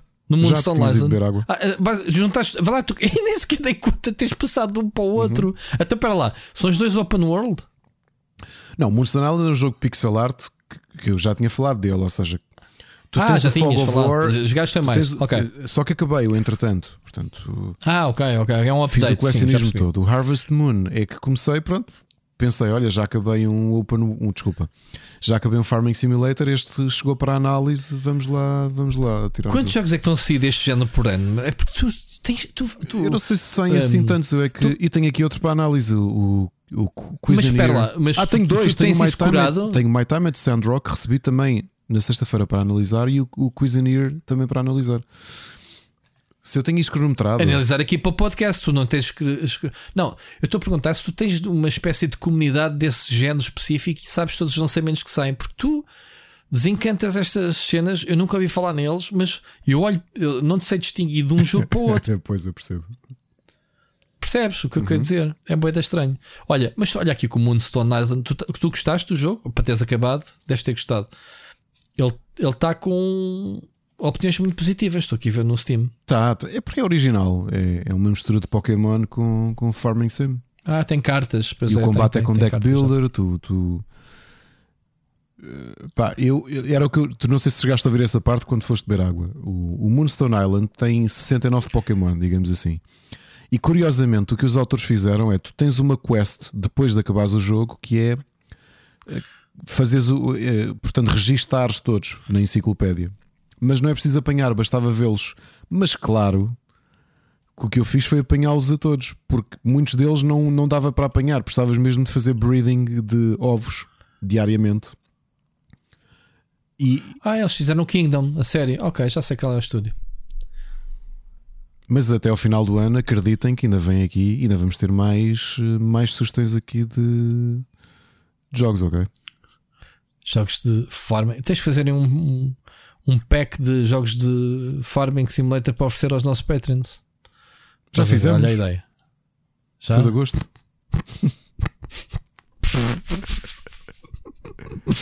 Ok. É. Ah, Ricardo, também mas atento. já. Ah, sim, eu, eu jogo. Olha, quando a palavra far, vai, ainda vais dizer far, se calhar até vais dizer fart. Eu, far Eu já, te já digo, deixa de não- ouvir. eu não estranharia, eu ainda tenho aqui só este ano oito jogos do género que comprei que, que ainda hei de jogar até ao final do ano, para além destes que fui recebendo para, para fazer cobertura. Depois tu vais ao Humble Pack e compras uh, Farming Simulator Não, Pack. não, e tu, não, eu faço diferente, sabes o que é que é? Ah, estão 10 jogos, 9 já tenho, mas um não tenho. Eu compro mesmo. Não, que eu- é diferente o que eu faço é quando há Steam Sales, eu vou aos separadores do género e Ah, compra em promoção. Ah, tem género. É, normalmente é É? assim: se tu fores a um jogo deste e o Harvest Moon, tens lá depois farming. Carregas no farming, Não, está na simulação. sim, é na e- simulação. e, e eu tenho sempre alguns de olho. Esse por acaso pertence à simulação. Está aqui junto com o Aero Truck, Pois por está, exemplo. pronto, é, é, é o problema do. É o problema do género. Devia de haver um. Ah, pois está aqui o Farming Simulator 2022, certo? Que é o jogo que tu não jogas. O jogo. O jogo. Tem o Project Zomboid Olha, mas, mas agora. Mas assisti, na simulação. assisti, e o Football Manager. assisti um bocadinho do campeonato europeu Do quê? Farming Simulator, da final, foi na Gamescom. Porque Farming, Farming Simulator, é um Simulator- esporte. É um, eu já ouvi falar. O que é que eles fazem? É o quê? Speedruns? É o quê? Acho que é tentar de forma mais eficaz cultivar. Sim, é um tipo de esporte diferente. Eu, eu percebo esse, esse, esse, Olha o Truck Simulator Essa- também sabe- com, com esporte. o Truck Simulator. Mas tu sabes que eu esta semana descobri um senhor que faz live streams, um camionista, e que estou ali maravilhado. Então, E mas ele espera, tem. Mas não havia também um português que fazia isso. É o português, Então, ele. não, não descobriste esta semana? Tu falaste disso durante a pandemia? Falei, falaste, não, sim, tu senhor, só, subscrevi o canal. Rui, f- foste de- tu, de- de foste tu que trouxeste o tema aqui na segunda temporada. A sério, foste Em que tu. episódio é que foi isso? Em que episódio é que foi lá, isso? Que sei lá. lá que eu lembro na altura até o, o Seixas e o, e o Mocas que, que, que digam aqui. Foste tu que trouxeste e tudo. Epá, olha, eu tropecei e, subscre... e, e segui o canal, eu não seguia, eh, não me lembro nada disso. Se calhar. Não, espera lá. Oh, Ricardo, estamos a fazer confusão. Mas do jogo era o track, é isso que estás a dizer? Não, estou a dizer que tinha que havia. Ou seria alguém que nos. Será, que já estou a confundir? Estás a confundir com o nosso. Espera lá, estás a confundir com o nosso ouvinte. ah, já não me lembro qual dos ouvintes é que disse que era caminista e que, nós, que nos É ouvia isso, é nas isso, viagens. desculpa. É Não, eu- diferente. não, ah, é estava a eu, é ver. que estou, eu é que estou senil. Pronto, mas eu faço aqui publicidade. Chama-se Paulinho 520T. 520 é o Peugeot, eh, é o caminhão dele. 500. Ele tem a câmara no cockpit a apontar para a estrada e tu vais a ver ele. Ele vai falar eh, basicamente com os comentários. É uma companhia para ele incrível. E depois ele tem aquilo tudo artilhado. Ahm, tu, se fizeres tipo maps, vês o mapa da Europa onde ele está. Olha, e tem, tem 8200 seguidores. Então, ele tem tipo 200, 300 pessoas penduradas, meu. Façam subscrever. Pá, é muito, é muito sim- simples. Pá, um camionista está sempre a dar dicas à malta. Pá, outro dia apanhei, pá, descobriu, acho que no dia do feriado, já não me recordo. Tropecei nele, cliquei, pensei, pá, é daquelas lives eh, feel good, ver como, o- como a, a nossa rica live dos de One Portuguese Farm, que estamos a ver os bichinhos, não é? Um, este senhor sempre que está em viagem liga as cenas, vês ele, o pessoal a perguntar-lhe: olha, anda melhor isto por aquele caminho, não sei o quê, ou ele fala, outro dia furou-se-lhe o pneu, uh, acontece-lhe coisas na viagem. Pá, um dia que lhe aconteça alguma coisa, desculpa, desculpa, não é isso que eu queria dizer. Se lhe acontecesse alguma coisa em live, havia 200 pessoas a socorrê-lo online. Percebes a, a cena? Tipo, estás em live, muito fixe, muito sinceramente. É só um tipo a falar, está a conduzir. Tá. Eu meti-me com ele. Claro que sabes que eu tenho uma ligação. Aos eh, tacómetros. aliás, com os tacógrafos. Tacógrafos. Tacógrafos. Tacógrafos, isso. Sabes que na última live tive para aí meia hora a falar de tacógrafos com a malta com- sobre a minha vida, na minha vida anciã de- de- de- eh, com reparadores. Se fores ver o Void, tive meia hora a explicar o que era, não era as marcas. De, as- isto veio a propósito, de- estávamos a falar de recondicionados e. eh, e assim, e a conversa foi para aí, mas nem sequer falei no Paulinho. No Paulinho, meti-me com ele a dizer: Olha, qual é a marca do teu tacógrafo? Ele, ah, pô, sei lá, é digital, é tal ali para cima. E eu, ah, ok, não sei o quê. Meti-me com ele, da nostalgia que era, obviamente, nunca fui caminhonista, né? Era um técnico de- Não percebo nada de caminhões, mas pronto, tenho esta ligação, obviamente, por, por estas questões óbvias. Este fica aqui publicidade, que está dele, não de nenhum lado, eh, encontrei-o esta semana, mas Paulinho 520T, malta. Ah, lives chill out, desde que ele acorda, que entra no caminhão, o pessoal a perguntar-lhe: Olha, quantas horas ainda tens para viajar? Ele, ah, não sei se consigo chegar ao sítio, se calhar vou ter que pernoitar, porque eles têm números, uh, limite máximo né, de horas para conduzir, essas coisas. Enfim, às vezes ouve-se coisas que eu não queria ouvir. Ele, tipo, recebe chamadas do patrão e está ali em alta voz, pá, devia meter mute, uma coisa assim, pá, coitado.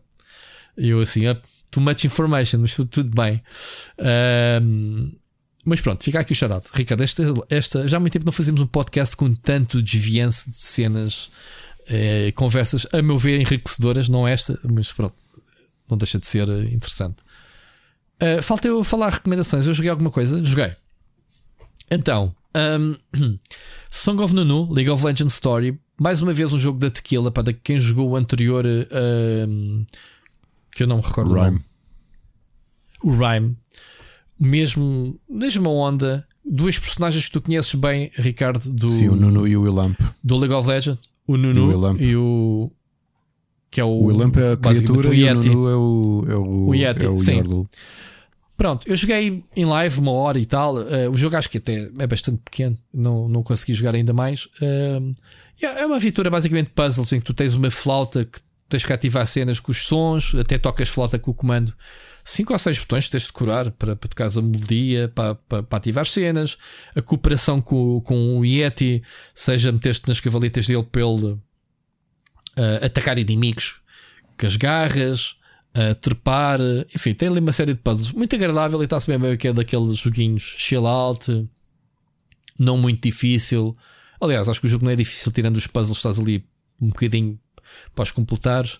E é uma aventura, basicamente, de exploração, portanto, bem, bem engraçado. Ahm, depois joguei The Finals, finalmente. Pronto, instalei. O Mocas não para de falar no jogo.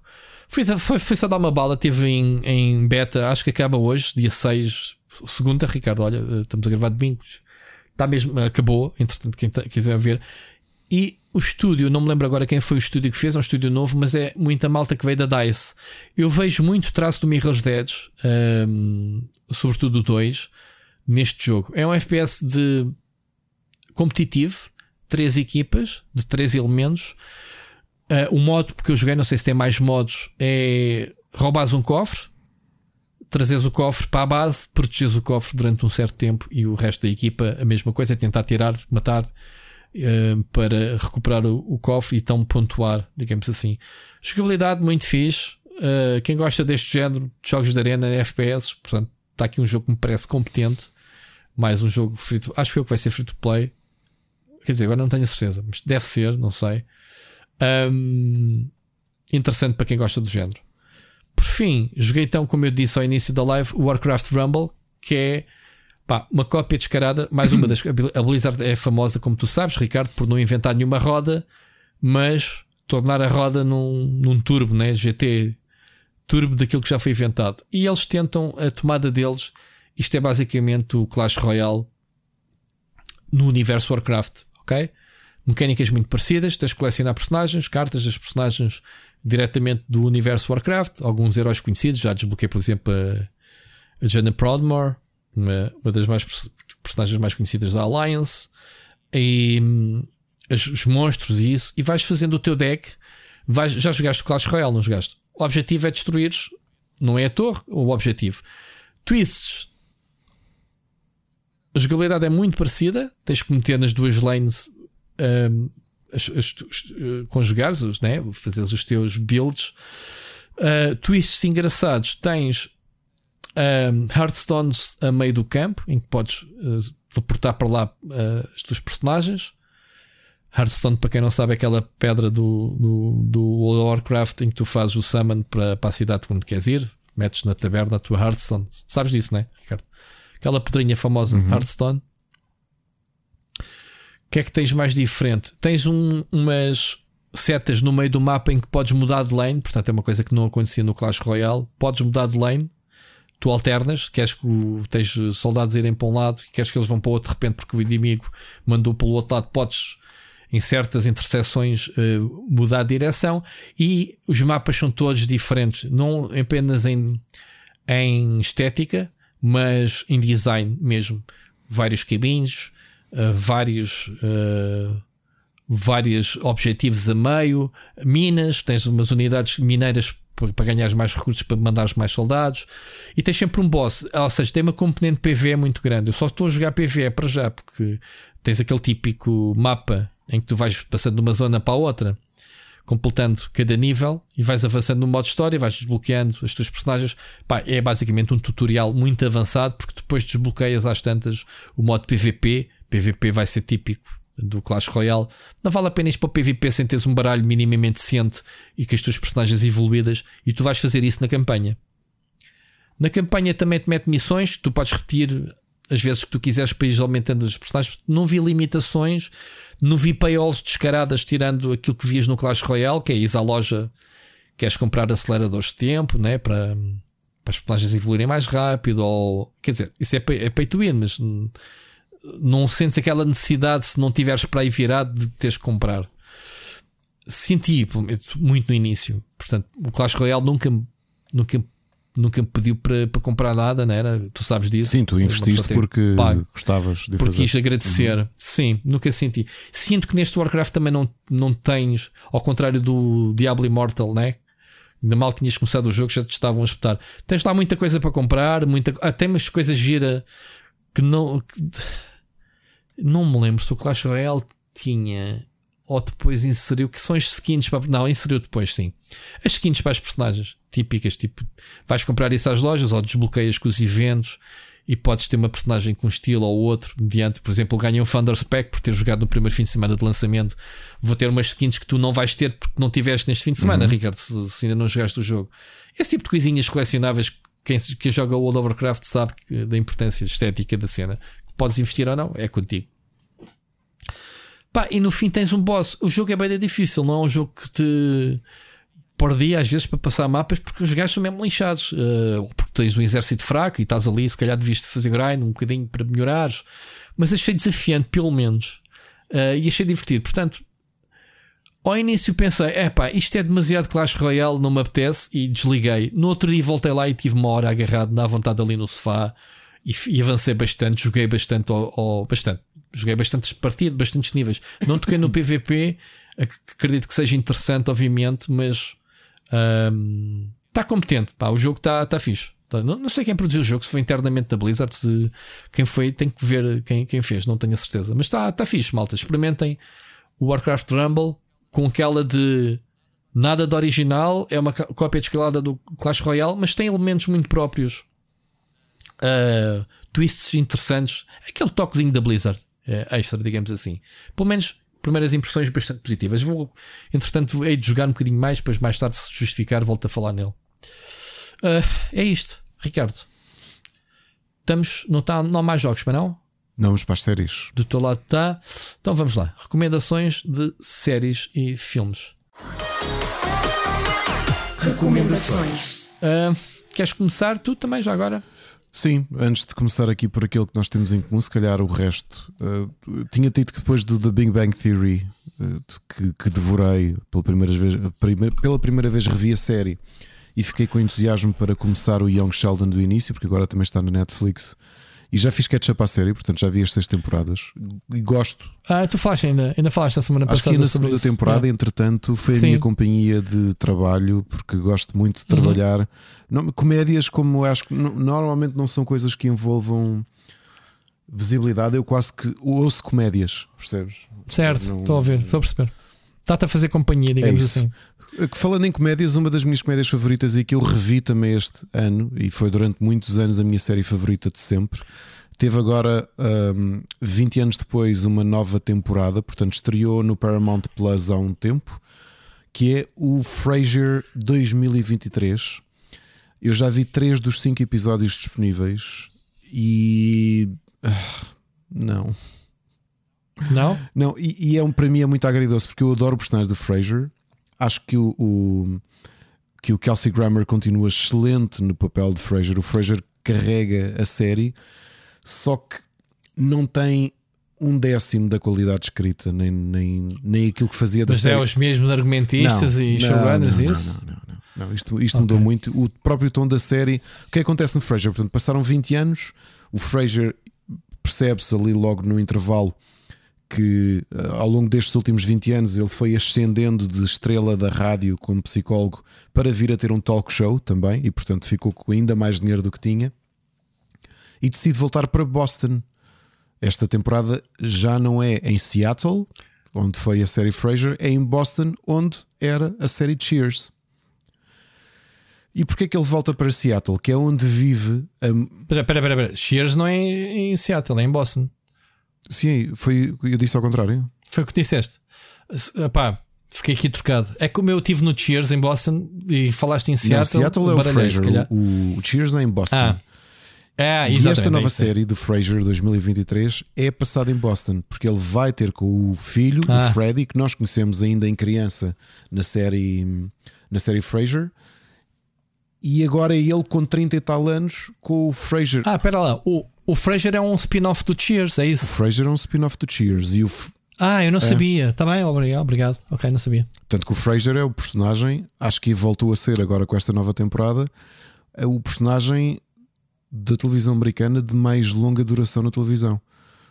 Ah, é que eu só conheço uh, do, do Cheers o, o, ele e ela, o, uh, e aos A Diane. Um, não, estou a falar do, dos atores. Eu não conhecia a personagem ah, Fraser. Ah, da Christy, Christy Alley e o. A Christy Alley já é mais à frente. O... Também só entrou na, na quinta temporada. E o Ted Danson. Ah, ok. O Ted Danson, sim. O Ted Danson é, sempre foi, né? É, sim, o mas dono, o Woody né? Harrelson começou lá também. Ah, sim, eu sei. Sim, mas ok, mas na altura que eu via no, no Woody Harrelson não me não O personagem do Kelsey Grammer, do Fraser, ele entra na segunda temporada e era suposto aparecer apenas no episódio. Só que a ah, resposta foi tão positiva que ele, que ele passou, passou a fazer parte do elenco. Eh, eh, já agora, o Woody Harrelson uh, eu só o conheci a partir do Natural Born Killers. Psiconautas Natos, National Born Killers, exatamente. em português aqui, do Oliver Stone, o Natural Born Killers, Assassinos, Assassinos Natos, Natos é que era. Sim, com a Juliette Lewis. É, não, é isso. E pronto, Fraser 2023. Não gosto muito do tom, portanto, o que, é que acontece? O Fraser decide voltar para Boston para tentar reconectar-se com o filho, porque isso já sabíamos, eles estavam os dois em estados diferentes, não é? O, o, o Fraser que se muda para viver com o pai. E, e, e, aí entra o Niles. Aqui o que acontece? O, a primeira cena é no aeroporto em Boston. O, até cito uma coisa, eu acho que até a escrita é um bocado pobre nesse aspecto, porque é, é muito expositiva é a necessidade de dizer eh, ah, acabei de chegar agora, porque ele está com o filho do Niles, o sobrinho, que também está em Harvard a estudar. E, e, eles têm a necessidade de conversar um com o outro, dizer: Pois viemos agora do funeral do meu, do, do meu pai, porque não esquecer que o ator que fazia de, de Martin uh, Crane, o pai do Fraser, morreu em 2018. Então eles de alguma forma quiseram prestar homenagem a esse grande ator.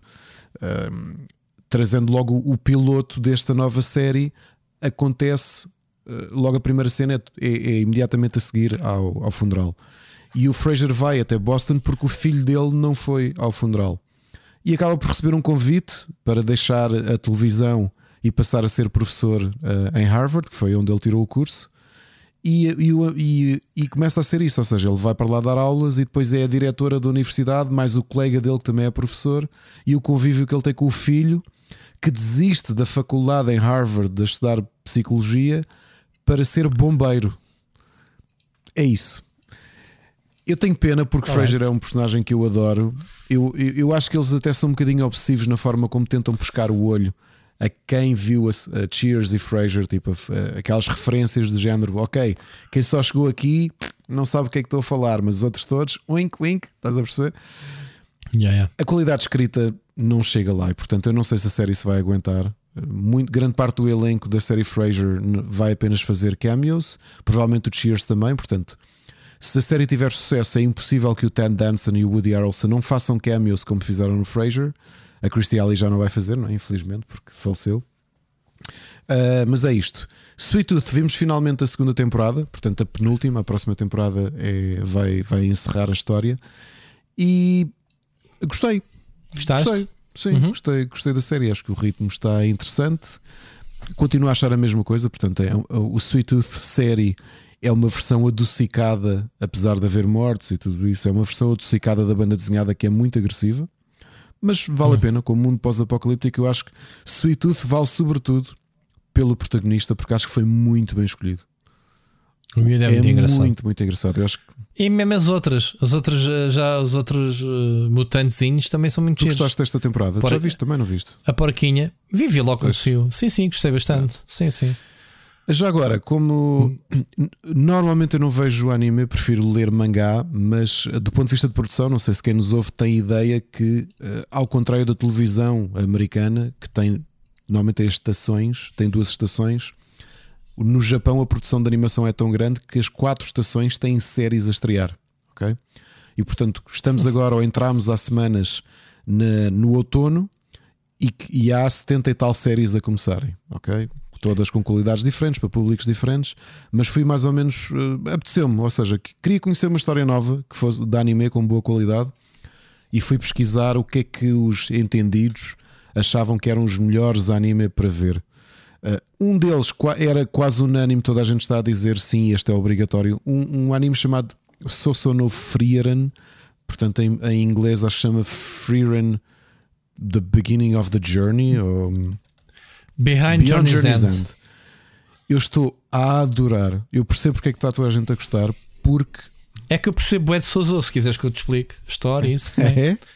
Eu acompanho. Estou a brincar. Não, o, que é, o que é que a história. A história é baseada no mangá que eu não conhecia, mas estou a adorar a história porque eu acho que é muito inteligente a forma como pegaram. Portanto, isto é uma, isto é uma história num mundo de high fantasy. Tu tens Crunchyroll já agora? Não tenho, já tive Crunchyroll até há relativamente pouco tempo.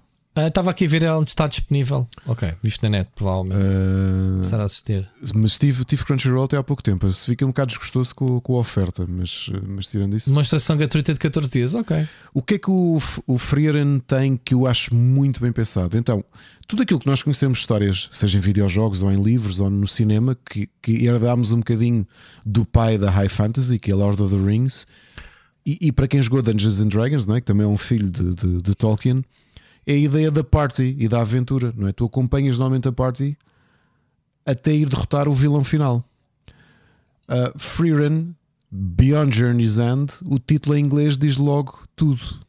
Aliás, a tradução de, de, do japonês Sosono Freerun é Freerun, The Final Farewell to the Dead.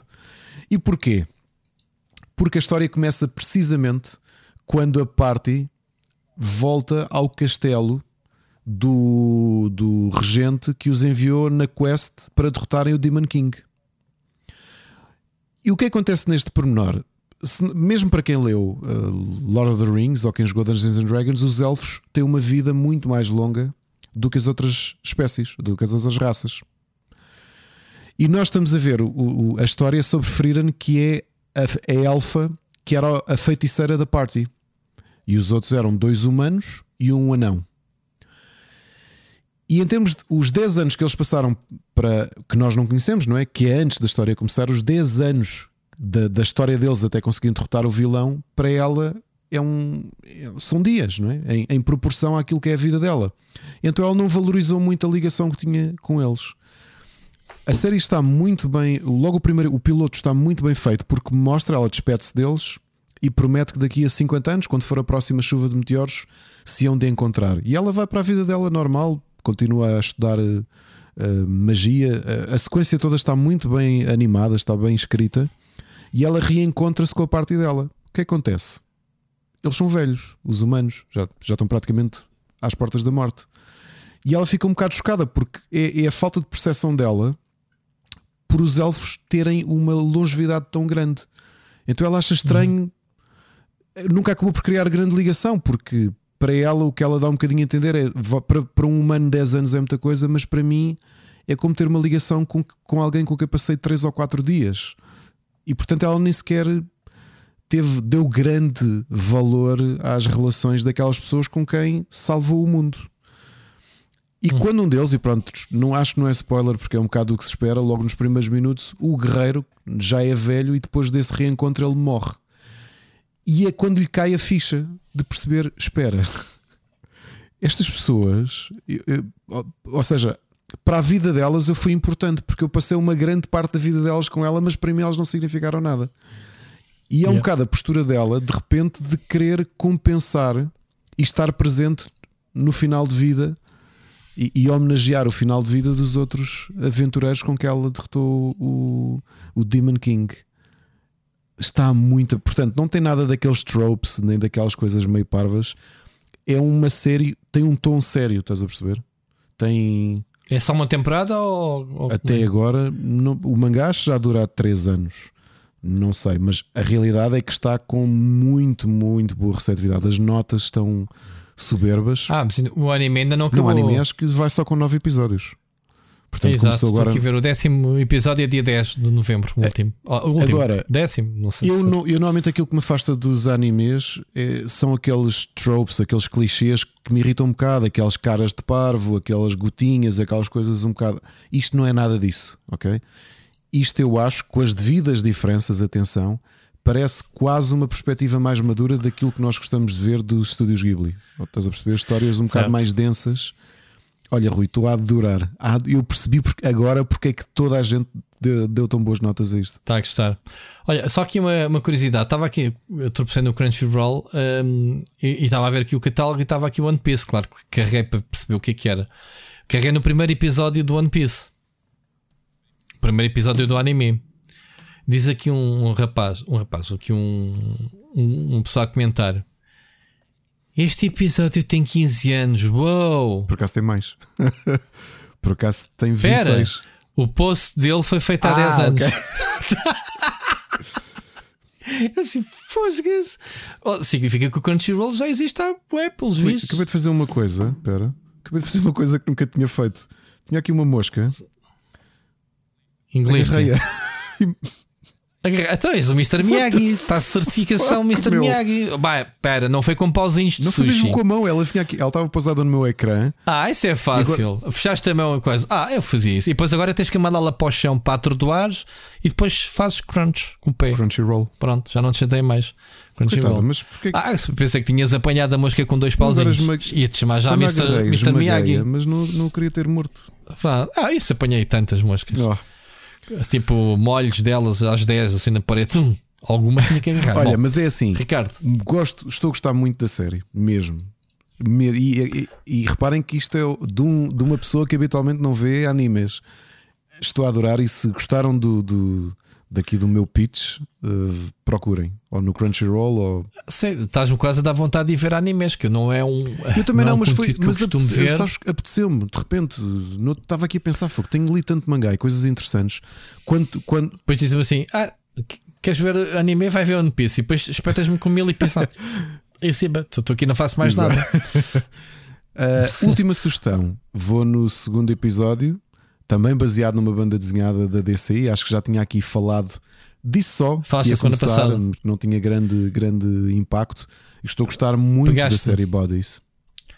Ah, tu só vais no segundo, então já te ultrapassei, já vou no Ah, então quinto. pronto. Estás a gostar? Ah, sim, eu estou a gostar. Eu estava-te a dizer até em off que a Mónica não estava particularmente. Já ameacei. Como é que é? É para vermos? Ou, ou continuo sozinho? Não gostas? Não gostas? Não és obrigado a ver agora. Ontem fizemos, vemos três seguidos e ela quis parar.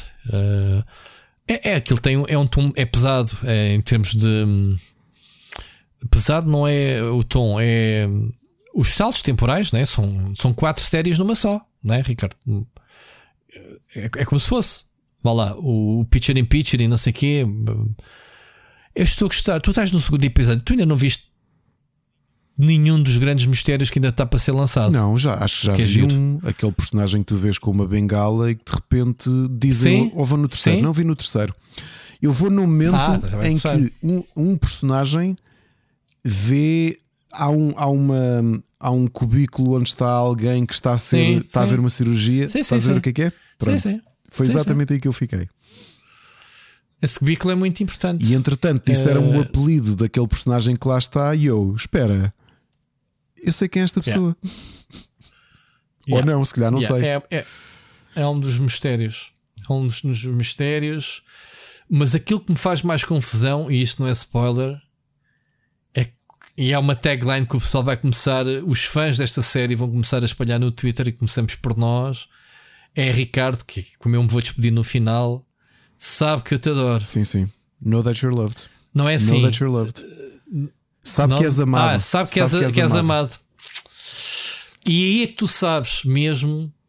Tu vais no terceiro epá, e tem uns twists fixos que tu pensas: oh, o que é que se passa, man? Tipo, fogo.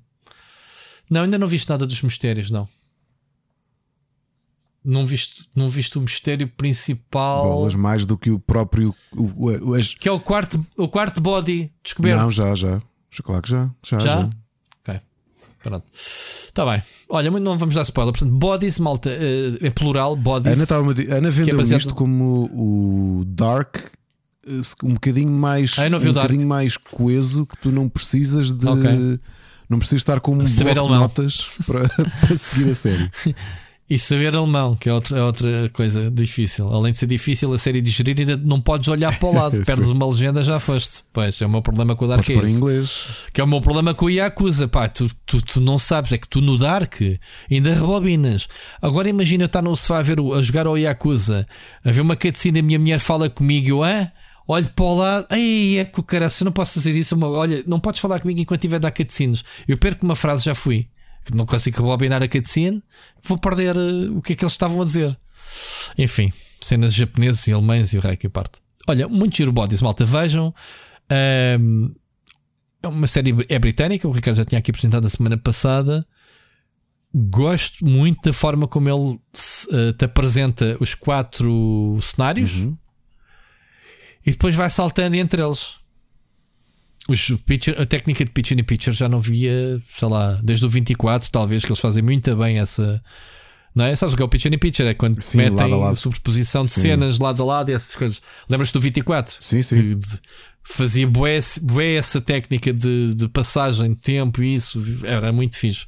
Há outras séries que fazem isto, mas esta recupera muito bem essa, essa, essa dinâmica de pitcher em pitcher que eu gosto bastante. Portanto, deve ser uma das séries sensações de agora. Eu não sei se Uh, para a semana fazemos, se calhar, a review final depois de vermos os episódios todos. Sim, sim, não, isso vou devorar, vou ver. de certeza. Porque uh, perceber se isto é uma série isolada, Ricardo, é série que tem pernas para andar. Como é, não, como não, é que é isto? Fecha, é uma adaptação. Acaba. Não acaba mesmo, é a minissérie. É a minissérie, é? sim. A minissérie, olha, pronto. Que fixe. Um, muito giro. Até, já, até estou a gostar. Ah, tenho pena da Mónica não. Hoje não, hoje, por exemplo, não vi nenhum. Vi, vimos no sábado. Bem, hoje também não parei em casa. Mas, mas pronto. Uh, Bodies, o que é que eu vi mais? Pá, estou a ver o American Horror Story, já falei semana passada, não tenho nada a acrescentar, ainda estou na mesma season. Vi mais um documentário, malta, saiu esta semana, o documentário do Sylvester Stallone. Pronto, depois vemos o do Schwarzenegger. Ricardo, vi esta.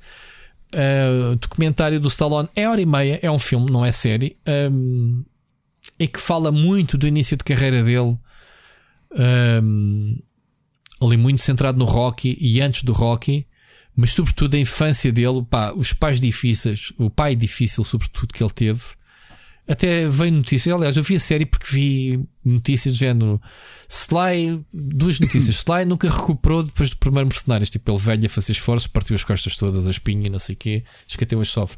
A outra foi dele ter sido daquelas coisas que estrelas de Hollywood normalmente não falam, não é? Que ele abriu o livro do pai para ele, muito filha da mãe, meu. O pai dele eh, parece que teve inveja, inveja que, como tu não viste, do, do género, pá, documentários malta, spoilers, mas do género ele fez o rock com sucesso e o pai entregou nos estúdios um filme que era o sucessor espiritual do Rocky para competir com o próprio filho. Ixi. E os estúdios, não, mas entrega isso ao teu filho. Ela que é. Não, não, é, é este. Este, este é que é, um, é sobre um pugilista em ascensão. Mano, tu és o pai do Stallone. Tipo, estás a ver esse tipo de nível? O pai dele nem sequer era, não tinha nada a ver com Hollywood. O pai dele era. Já não me recordo o que é que era Ventor ou whatever. Não interessa.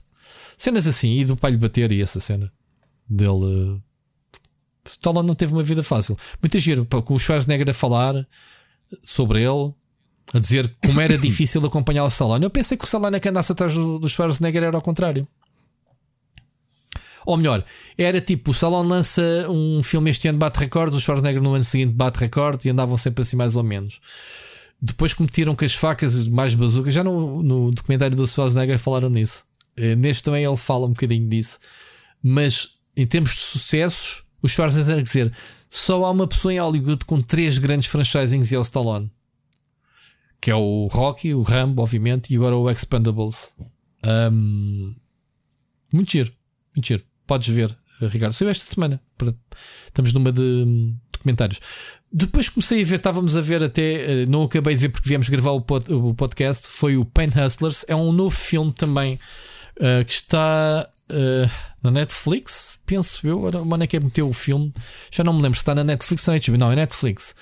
Uh, pá, com um elenco uh, fixe, com a Emily Blunt, com o Chris Evans, Capitão América, o, num papel não tão grande, o que já não vi há muito tempo, o Andy Garcia. E então, Ricardo, uh, é sobre a indústria farmacêutica, sobre aquela a forma como os médicos são seduzidos. Tu há bocado estavas-me a dizer que era Sim, é um sim, bocado baseado, é baseado na história do Purdue Pharma, não é? só- já tu próprio visto o. mas que não tem nada a ver com o Sick Dub. É? Não, não, não É- tem. é sobre não tem, essa mas, mesmo- Não, não? mas se me Ok. estás aqui a falar de convencer eh, médicos a. Sim, e as pessoas a ficarem viciadas e a morrerem de overdose. E há, vem por aí. Aqui senta-se muito. E se tu vês o título do filme, eu não sei como é que é em português, mas chama-se Pain Hustlers. Pá, o nome Hustlers está associado à indústria eh, do sexo. O, o hustle é o. Quando se diz hustle é. hum, hum, Não havia uma a revista da, sim, a Hustler, a a- não sim, chamava a Hustler. do, hum, Então porque é que isto tem a ver com a série, Não, com o filme? o, fazer o hustle é, é tipo estás na, estás na lida, estás na. estás a abolir. É. Ah, é? Estás a? Abolir. a abolir? Bolir é trabalhar na gíria. Vou bolir. Tenho, tenho que deitar cedo que amanhã vou bolir, Tipo, Ricardo. Nem, é- nem é tanto bolir, é mais A tipo. literar? não, o hustle é tipo. hum, O que estás. Eu acho, eu acho que o sentido de hustler Não, aqui o hustle é, é tipo a forma. um bocado a volta à. Ou seja, Ah, a não, reviravolta. nem é, Ok, não, nem é esta- tanta volta, ou seja, é tu fazeres. Tu. tu eh, tipo, vigar, um bocado vigarizar, não é, não é tanto bolir como eu queria dizer. Então é isso, já percebi, já percebi. E é, é sobre isso, sim. Então aqui a questão é a forma como os médicos são comprados para passar prescrições da marca que eles querem. Portanto, é uh, chegares lá de manhã a vendedora, isto é tudo sobre uma vendedora que vem da indústria do strip, daí eu ter associado ao Hustler, em que, em que muitos médicos eram aliciados com cenas sexuais, com grandes parties, com strippers, com com festas, eh, percebes? Tipo, à grande, e a maior parte das vendedoras que eles contratam era exatamente. Percebes? Eh, o, o caso, pelo menos, que eu não sei se esse é o caso verídico ou não, mas pronto, é por aí. A forma como os médicos são basicamente comprados e, e, e por um medicamento para aliviar dores, eh, como o né? basicamente. É isto. É giro o filme, portanto, estava a gostar. Uh, e anda por aí nessa, nessas ondas de- das empresas concorrentes umas às, às outras. Enfim, é isto, Ricardo. Resto, tu tens mais Tenho só qualquer uma coisa? sugestão de Board um game? jogo, sim, o Near and Far, que é do, do, de um dos game designers mais conhecidos da nova geração de board games, que é o Ryan Laukat. Que ele, ele começou, esta série de board games começou com o Above and Below. E eu joguei este, o Near and Far. Eu tenho, um- eu tenho um dos jogos dele, o Ancient World. Ele normalmente faz aqui uns cruzamentos entre mundos de fantasia e jogos com worker placement. Uh, O que é que este Near and Far tem de curioso? É que é um jogo de aventura, um jogo de aventura como nós uh, esperaríamos, não é? num ambiente mais de fantasia. Cada um de nós é um aventureiro e o board é um livro. Portanto, abres duas páginas e tens o mapa, e depois a cidade é mesmo um pedaço de cartão. E tens duas formas de jogar, ou como um board game, portanto, começas uma partida, abres um mapa e tentas fazer, ou então podes encarar aquilo como uma campanha. E os teus personagens eh, é- são, vão evoluindo, vão ganhando poderes. Eu ontem joguei como se fosse um board game simples, sem a componente de, de RPG muito, muito forte.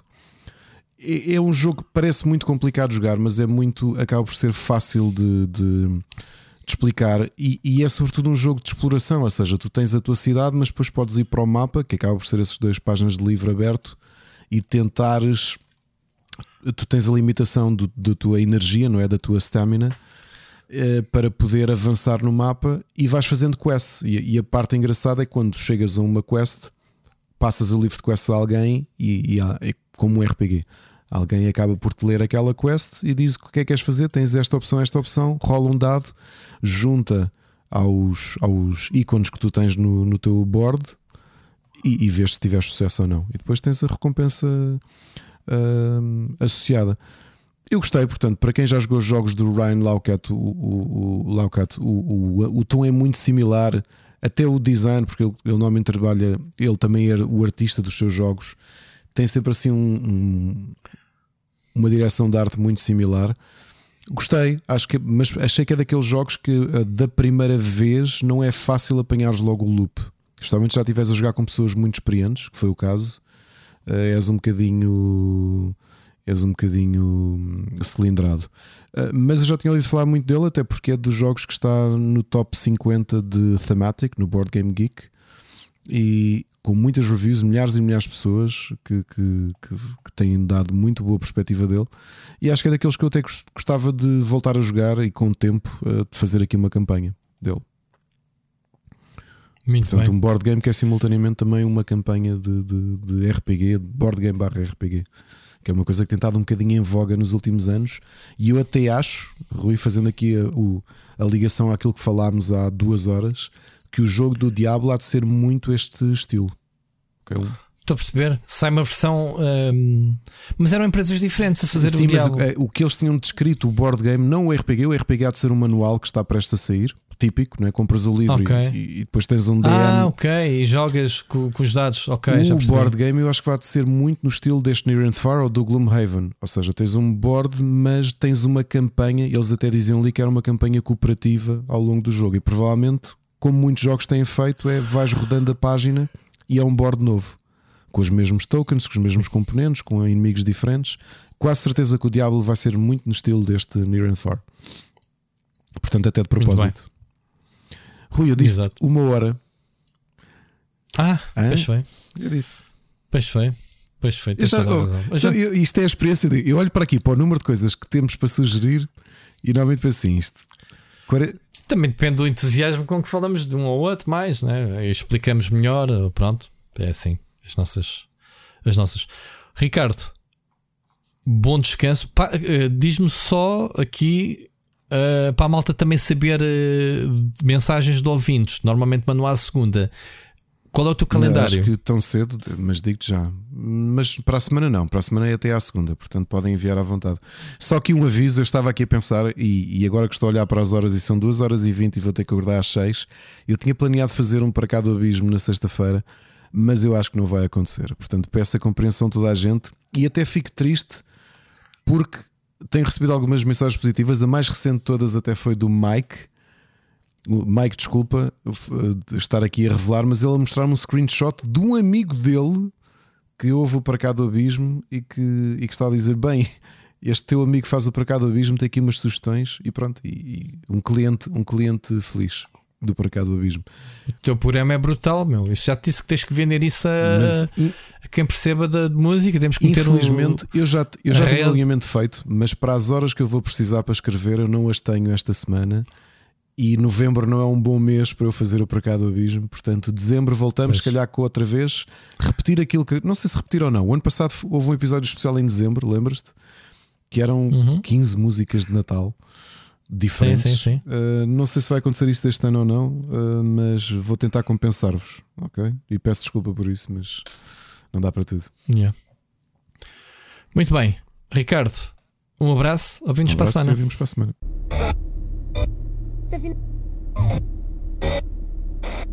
Okay.